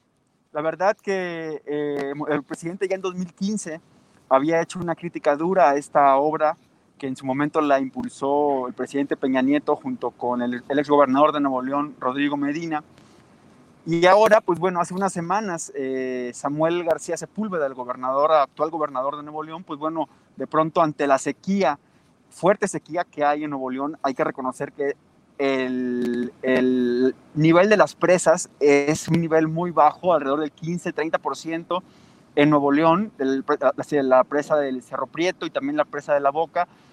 Y también eh, en Tamaulipas también ya hay una sequía fuerte eh, inclusive ahora, eh, después de cinco años, está haciendo un trasvase de una presa de Coahuila a, la presa Falcón, que está en la parte de la región ribereña en Tamaulipas. Pero en fin, digamos que en este contexto de sequía se le preguntó al presidente si él apoya el proyecto Monterrey 6. El presidente tajante dijo no, no lo apoyo. Creo que no, no es eh, la solución para el abasto de agua de Monterrey, de la zona metropolitana de Monterrey. Obviamente hubo muchas reacciones, el presidente también un poco matizó y dijo que se va a reunir en los próximos días con Samuel García para ver qué propuesta hay. Eh, mencionó por ahí el de la presa Libertad, aunque también dijo que es una obra que, bueno, que sería costosa y que, bueno, pues se tendría que ver eh, cuántos esfuerzos y también esfuerzo privado se pudiera en un momento llamar, llamar este, a, pues, a cooperar. Y, y, bueno, pues lo que sí también eh, pues se notó que el presidente está enterado del tema. Eh, se le comentó, le, comenté en la pregunta que el gobernador de San Luis Potosí, Ricardo Gallardo, estaba totalmente en contra de la obra, que el gobernador Cabeza de Vaca estaba abierto a la negociación y el presidente dijo que sí, que él sabía la posición de, eh, de Gallardo y que bueno, que él cree que la mejor solución es eh, pues buscar otras fuentes de abastecimiento. Y Julio ahí también comentó que pues que esta obra del proyecto Monterrey 6 en su momento fue eh, promovida por nada más y nada menos que Juan Armando Hinojosa, eh, el dueño del grupo IGA, quien bueno, pues, es el directamente quien fue el dueño de la Casa Blanca de Enrique Peña Nieto y que dijo que bueno que era una obra en la que también eh, pues estaba esta empresa ahí este, vinculada, ¿no? Desde su momento se habló una obra que se había pensado de, si no estoy mal eh, en, la, en la eh, cifra, se había pensado de sí, varios miles de millones de pesos, pero bueno, al final el presupuesto decían que era de 47 mil millones de pesos. Era un ducto, nada más para explicar a la gente, un ducto de más de 380 kilómetros desde una parte del río Pánuco que está digamos, en la frontera entre Veracruz y San Luis Potosí. Iba a cruzar Veracruz, Tamaulipas, hasta la presa Cerro Prieto en, en Nuevo León. Eh, Carlos Manuel, eh, esta declaración del presidente López Obrador, pues inicia, me parece, no sé, tú nos dirás, pues una divergencia fuerte con el gobernador de Nuevo León, Samuel García. ¿Es así? Sí, yo creo que inicia una, una guerra fuerte. Inclusive el presidente dijo en un momento, ya al final de la respuesta, dijo que eh, él consideraba que esta declaración de Samuel García había sido más en un tono publicitario. Dice que él sabía eh, que inclusive hubo un reconocimiento del gobierno federal anterior de la poca factibilidad del proyecto de infraestructura. Y bueno, este, ahora eh, pues bueno, pues veremos qué es lo que va a decir Samuel García y también qué va a decir eh, el empresariado de Nuevo León, que sabemos en estos casos pesa mucho. Hay un contexto también ríspido por el tema de Iberdrola y el supuesto corte de energía que se iba a dar al no renovarse los convenios eh, con Iberdrola. Entonces veremos qué es lo que sucede en este tema del de, el acueducto. la emergencia de abastecimiento de agua está fuerte en, en Monterrey y pues veremos qué va a resolver el presidente, que, porque ahora sí que no es una, cuestión de dinero, no es una cuestión pues natural y mientras no llueva, pues Monterrey va a carecer, va a carecer de líquido. Eh, Carlos Manuel, eh, ¿crees que en ese sentido se vaya a dar un, pues esta batalla política, pero que en, eh, en torno a la defensa del agua de aquella región norteña se puedan nuclear muchos intereses mediáticos, empresariales y políticos adversos al presidente López Obrador para una batalla política muy fuerte? Mira, hay que ponerlo en contexto electoral, Julio. El, el, virtual candidato de Morena, Américo Villarreal, él ya dijo que él está en contra del proyecto Monterrey 6. Eh, esto ya te da a entender de que, bueno, que hay un bloque, ¿no? Es decir, el, el virtual candidato de Morena vas a, también a, coincide con el presidente López Obrador. El gobernador Cabeza de Vaca no ha querido eh, todavía decir abiertamente, sin embargo, funcionarios de la Comisión Estatal de Agua Tamaulipas mencionan también que es inviable, que Tamaulipas tiene una carencia de agua y pues yo creo que aquí el riesgo, eh, aparte de la confrontación política que es un hecho que se va a dar, que al menos mesure, eh, pues si encuentren eh, una solución, el riesgo yo creo que es la población. Hoy el presidente dijo, la gente de la Huasteca no va a dejar que se lleven su agua. Yo creo que el, presidente le, sí tiene consideración y no quiere que haya un, eh, un levantamiento, por así decirlo, o un reclamo social más fuerte, como lo que ya hemos visto, inclusive el, el, tema que tú llevaste de la mañanera, de cuando la gente realmente se siente aludida. Entonces, pues veremos qué es lo que sucede en este importante eh, pues, tema del acueducto Monterrey 6 eh, y ver qué responde Samuel, responde hoy mismo o si el grupo de estos llamados siete empresarios más o de los diez empresarios más importantes se pronuncia, porque es cierto, hay una fuerte oposición desde Nuevo León al proyecto de la cuarta transformación. Carlos Manuel Juárez, como siempre, gracias. Carlos Manuel Juárez eh, es eh, eh, reportero de Tamaulipas y director del portal Elefante Blanco.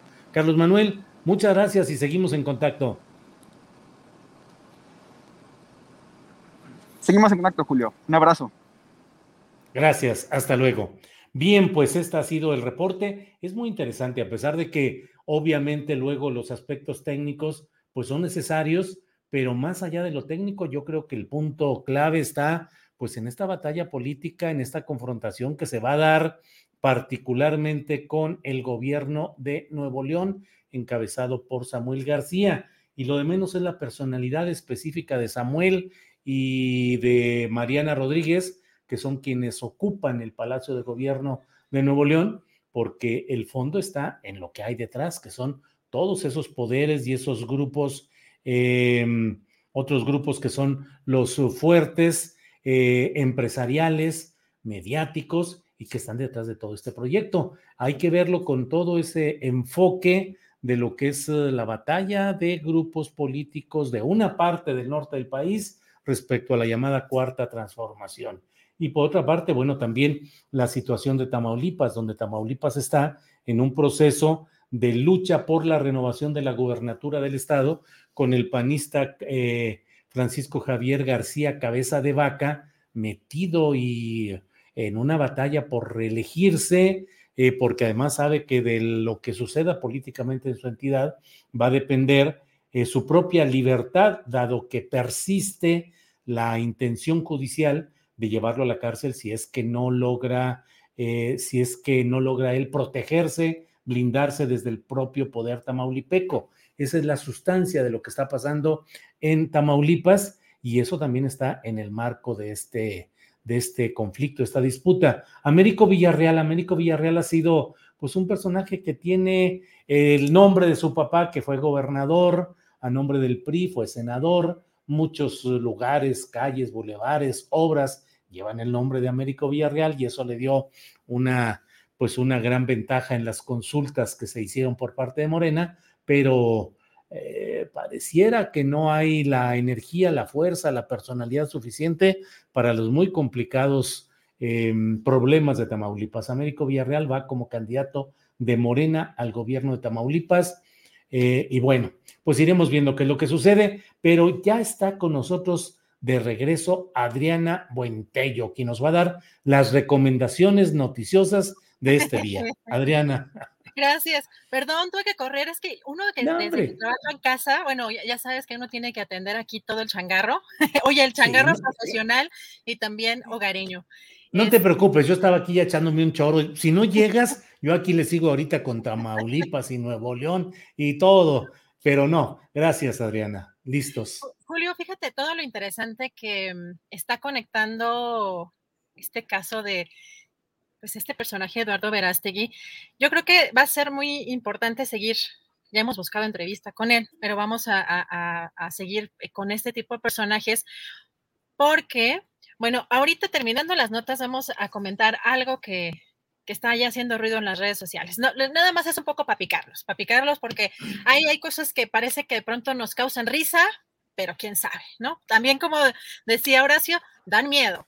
Entonces, vamos a, comentar un poquito más adelante, pero hoy fíjate en lo que ha causado revuelo en los, últimos dos días, desde que se dio a conocer un audio que parece que grabaron de una clase del el CIDE, donde pues el periodista Raúl Olmos da a conocer pues el tema de cómo ha trabajado este, este tema del reportaje en la casa de Houston y donde pues en, estas, en este audio se escucha que pues nunca afirmó que había conflicto de interés, lo cual pues se filtró o fue, se hizo llegar ese video, ese audio a eh, el soberano y pues ha causado mucho revuelo y hoy el presidente Julio tocó este tema, dijo que pues criticó que haya sido pues hasta un mes después que este periodista reconociera que pues no había habido tal conflicto de interés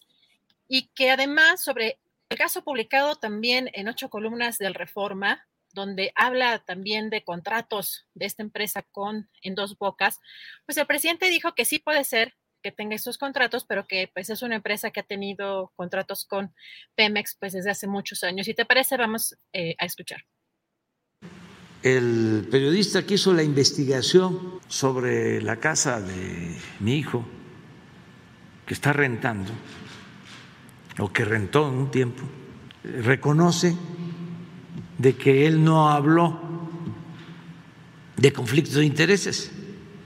Pero miren, ¿cuándo viene a declarar? Después de un mes de golpeteo con la máxima de lampa del periodismo, de que la calumnia cuando no mancha tizna. Ayer el Reforma, lo mismo, que la empresa donde supuestamente trabajaba el dueño de la casa tiene contratos en dos bocas, donde está haciendo la refinería. Pues puede ser, porque es una empresa petrolera internacional que tiene desde hace muchos años relaciones con Pemex. Pero bueno, el reforma, este pasquín del conservadurismo, panfleto, queriendo decir de que los contratos de dos bocas o por los contratos de dos bocas que suponen yo ordené que se le entregara a la empresa, que repito, no me ha aprendido el nombre de la empresa, porque no sé de esa empresa ni conozco a nadie de esa empresa, por esos contratos le rentaron la casa a José Ramón. Julio, pues en la mañana también la secretaria de Energía, Rocío Nale, dijo en un tuit que la empresa Baker Hughes, constituida al fusionarse con GE Oil and Gas a Nouveau Pignon, tiene presencia histórica en Pemex desde hace más de 40 años, que operan en las instalaciones compresores, turbinas, generadores eléctricos y motores de lo mejor, así escribió la secretaria. También dio a conocer que en Dos Bocas ya llegaron dos turbinas. Y Julio, pues sobre la llegada de pues, mexicanos y otras personas que procedentes de Ucrania con esta eh, con un avión que tuvo que llegar a Rumania, que vienen precisamente de Rumania a México, pues Ebrard dio a conocer que llegaron 81 personas procedentes de este lugar y pues así estamos, em, bueno, este es, así es como llegaron, em, así es como llegaron, este es el video que difunde la Secretaría de Relaciones Exteriores y vamos a escuchar qué fue lo que dijo Marcelo Ebrard porque pues vienen no nada más mexicanos, vino incluso hasta vimos en las fotografías, Julio, pues un perrito que pues como dijo es parte de las familias también ya. Vamos a escuchar a Ebrard. México es un país que sostiene la proscripción del uso de la fuerza en las relaciones internacionales, en los diferentes entre los países. Y está nuestra constitución, solución pacífica de los conflictos. Entonces, la posición de México ha sido muy clara en todos los ámbitos. Condenamos enérgicamente la invasión de Ucrania. No hay más que decir eso. La resolución de la Asamblea General de la ONU, las posiciones de México en el Consejo de Seguridad de la ONU, en, eh, en los órganos y representaciones multilaterales de muy diversas instancias. Ha sido esa la postura de México. Eh, ¿Qué es la principal preocupación que México tiene ahorita? ¿O qué es lo que estamos promoviendo? La ayuda humanitaria. Que se le dé una oportunidad a la política y a la diplomacia para encontrar una forma de proteger a la población civil y de defender los valores en los que creemos junto con otros países. Es decir, que pueda haber ayuda humanitaria, que se limite el conflicto y que se proteja a la población civil. En eso estamos trabajando ahora, en, este, en estas horas, junto con otros países. Eh, se me ha preguntado sobre sanciones, simplemente específico. México nunca ha aplicado sanciones unilaterales contra otro país. ¿A qué estamos obligados, México? Bueno, estaríamos obligados si el Consejo de Seguridad de la ONU aplica sanciones multilaterales. ¿Cuál es la diferencia? La sanción multilateral de la ONU, si estableciese alguna sanción, quiere decir que es un acuerdo de los países, no unilateralmente un país respecto a otro. Bueno, particularmente este video, Julio, es sobre las declaraciones de México eh, respecto a que pues, no puede aplicar sanciones, sobre este cuestionamiento de que México no aplicaría eh, sanciones de manera unilateral en el caso de Rusia, dijo que pues la postura de México es clara, que se condena enérgicamente la invasión de Ucrania y que ahorita en este momento están promoviendo la ayuda humanitaria. Y fíjate que platicamos hace unos días también de la, estas declaraciones del senador de Estados Unidos, eh, Bob Menéndez, pues respecto a que estaría México apoyando prácticamente a un, pues a un, o se estaría poniendo del lado de Rusia. Esta mañana, Olga Sánchez Cordero, la presidenta de la mesa directiva del Senado, eh, respondió a estos dichos por el senador estadounidense Bob Menéndez y, dijo que pues México se está poniendo del lado de Rusia, eh, bueno, respecto a que México se está poniendo del lado de Rusia y Putin, pues dijo que pues México ha mantenido una posición firme ante la Organización de las Naciones Unidas, rechazando el uso de la fuerza y condenando enérgicamente la invasión rusa a Ucrania. También detalló que México nunca ha impuesto sanciones económicas de manera unilateral, lo mismo que también ya había comentado en la conferencia de y que por el contrario ha hecho un llamado internacional para la solidaridad económica para atender las necesidades de apoyo humanitario y no de sanciones que puedan causar graves daños a poblaciones civiles. También invitó al senador Bob Menéndez a que respetuosamente revise la información pública y transparente del gobierno mexicano, así como las declaraciones y posicionamientos de nuestro país ante los organismos internacionales para evitar las eh, confusiones, Julio. Pues esto de lo que respondió frente a este tema y respecto a, eh, pues, dónde estarían los 50 millones de dólares que Alonso Encira eh, pues habría ya dado como reparación del daño. El presidente hoy López Obrador dijo que pues los tiene Pemex y que serán utilizados eh, para y entregarlos a los productores. Vamos a escuchar. Este, ah, porque sacaron que si dónde estaban los 50 millones de dólares de Ansira. Ansira tiene que pagar o tiene que devolver 200 millones de dólares por el sobreprecio en que vendió la planta de fertilizantes en el sexenio anterior. Y entregó 50 millones, pues los tiene Pemex. Y va a tener los 200 porque este año tiene que pagar 50 más. Y así hasta el 24 y nosotros vamos a aportar 100 eh, millones de dólares, van a ser 300 millones para atender el problema que tú comentaste sobre los fertilizantes, porque se están entregando fertilizantes a productores, a todos los productores de Guerrero de manera gratuita, pero también en Puebla, en Tlaxcala, y se va a hacer lo mismo en Chiapas, en Oaxaca, Morelos, Zacatecas, Durango, Nayarit. Julio, pues esto es algo de lo que comentó el presidente en torno a este tema de Alonso Ancira. Y vamos a poner esta imagen, le pido eh, a Sebastián que ponga esta imagen porque está causando ya revuelos sociales. Hace como una hora y media más o menos, el PRI puso esta imagen que pues parece que es un meme, o no sé qué opines, Julio. 48, eh, bueno, son 93 datos que no sabías del PRI, y en el 48 el presidente más guapo que México tuvo fue priista. Órale. Pareciera broma, pareciera broma, pero pues no sé eh, si te parece que en algún momento quizá pensábamos que era imposible que alguien como Samuel García llegara al gobierno de Nuevo León, y ahí lo tenemos. Eh, son de las cosas que de pronto uno nos explica qué están, qué están tratando de promover, si es un poco la nostalgia de cierto, cierta época, pues que ahora estaría buscando, en, no sé si imponerse una narrativa en, los medios, en las redes sociales, como de que antes estábamos mejor o ¿Cuál es, cuál, es tu lectura sobre una, sobre un, algo que parece un meme, ¿no? Que para a lo mejor para la, para la mayoría de nosotros parece un meme, Julio.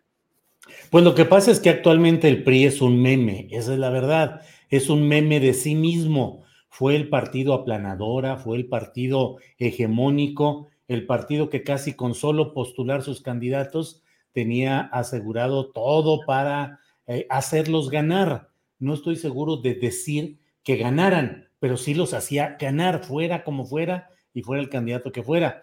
Eh, de todo aquello queda hoy solamente una versión microscópica, una versión de meme en realidad, porque pues hoy lo que queda es un líder formal, que es Alejandro Moreno, que es un líder políticamente breve, políticamente reducido, no tiene ni gran fuerza ni gran presencia política.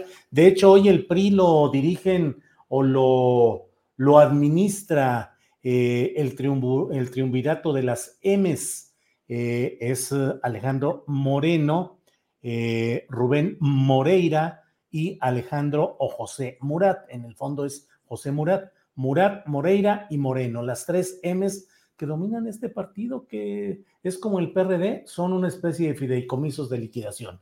Hoy el PRI sobrevive solamente por la posibilidad de aportar ciertos votos en votaciones importantes como la que viene de la reforma eléctrica, donde, por cierto, y aprovechando el viaje, Adriana, pues mucho se habla de que el PRI está pretendiendo canjear su voto a favor de la reforma eléctrica por la gubernatura de Hidalgo, donde está Carolina Villano como la abanderada y es la esposa de Rubén Moreira, el eh, actual presidente de la directiva en la Cámara de Diputados. En fin, pues es que se acaba siendo un meme, Adriana, realmente, y eso de invocar la guapura como uno de los logros o de los éxitos, pues nos habla de que realmente el PRI se está convirtiendo en una especie de revista de vanidades nostálgicas.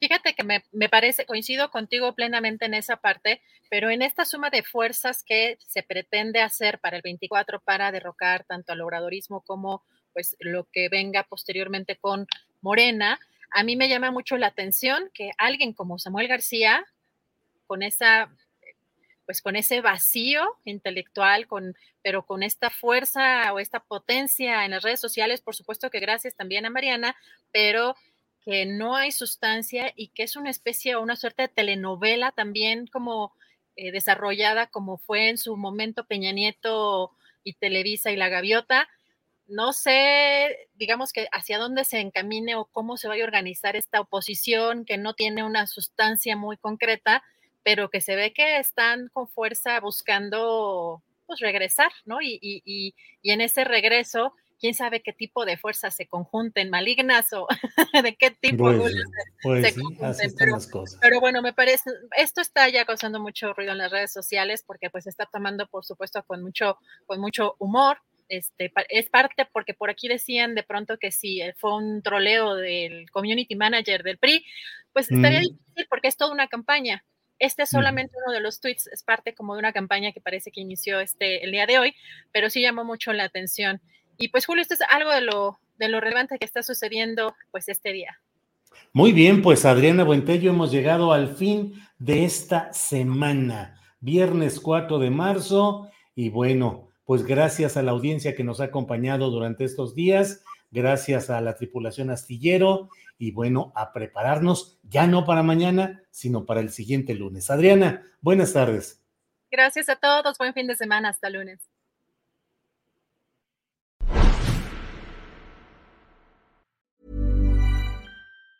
Ever catch yourself eating the same flavorless dinner three days in a row? Dreaming of something better? Well, HelloFresh is your guilt-free dream come true, baby. It's me, Kiki Palmer. Let's wake up those taste buds with hot, juicy pecan-crusted chicken or garlic butter shrimp scampi. Mm. Hello Fresh. Stop dreaming of all the delicious possibilities and dig in at HelloFresh.com.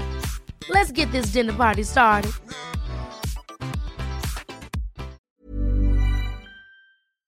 Para que te enteres del próximo noticiero, Suscríbete y dale follow en Apple, Spotify, Amazon Music, Google o donde sea que escuches podcast. Te invitamos a visitar nuestra página julioastillero.com.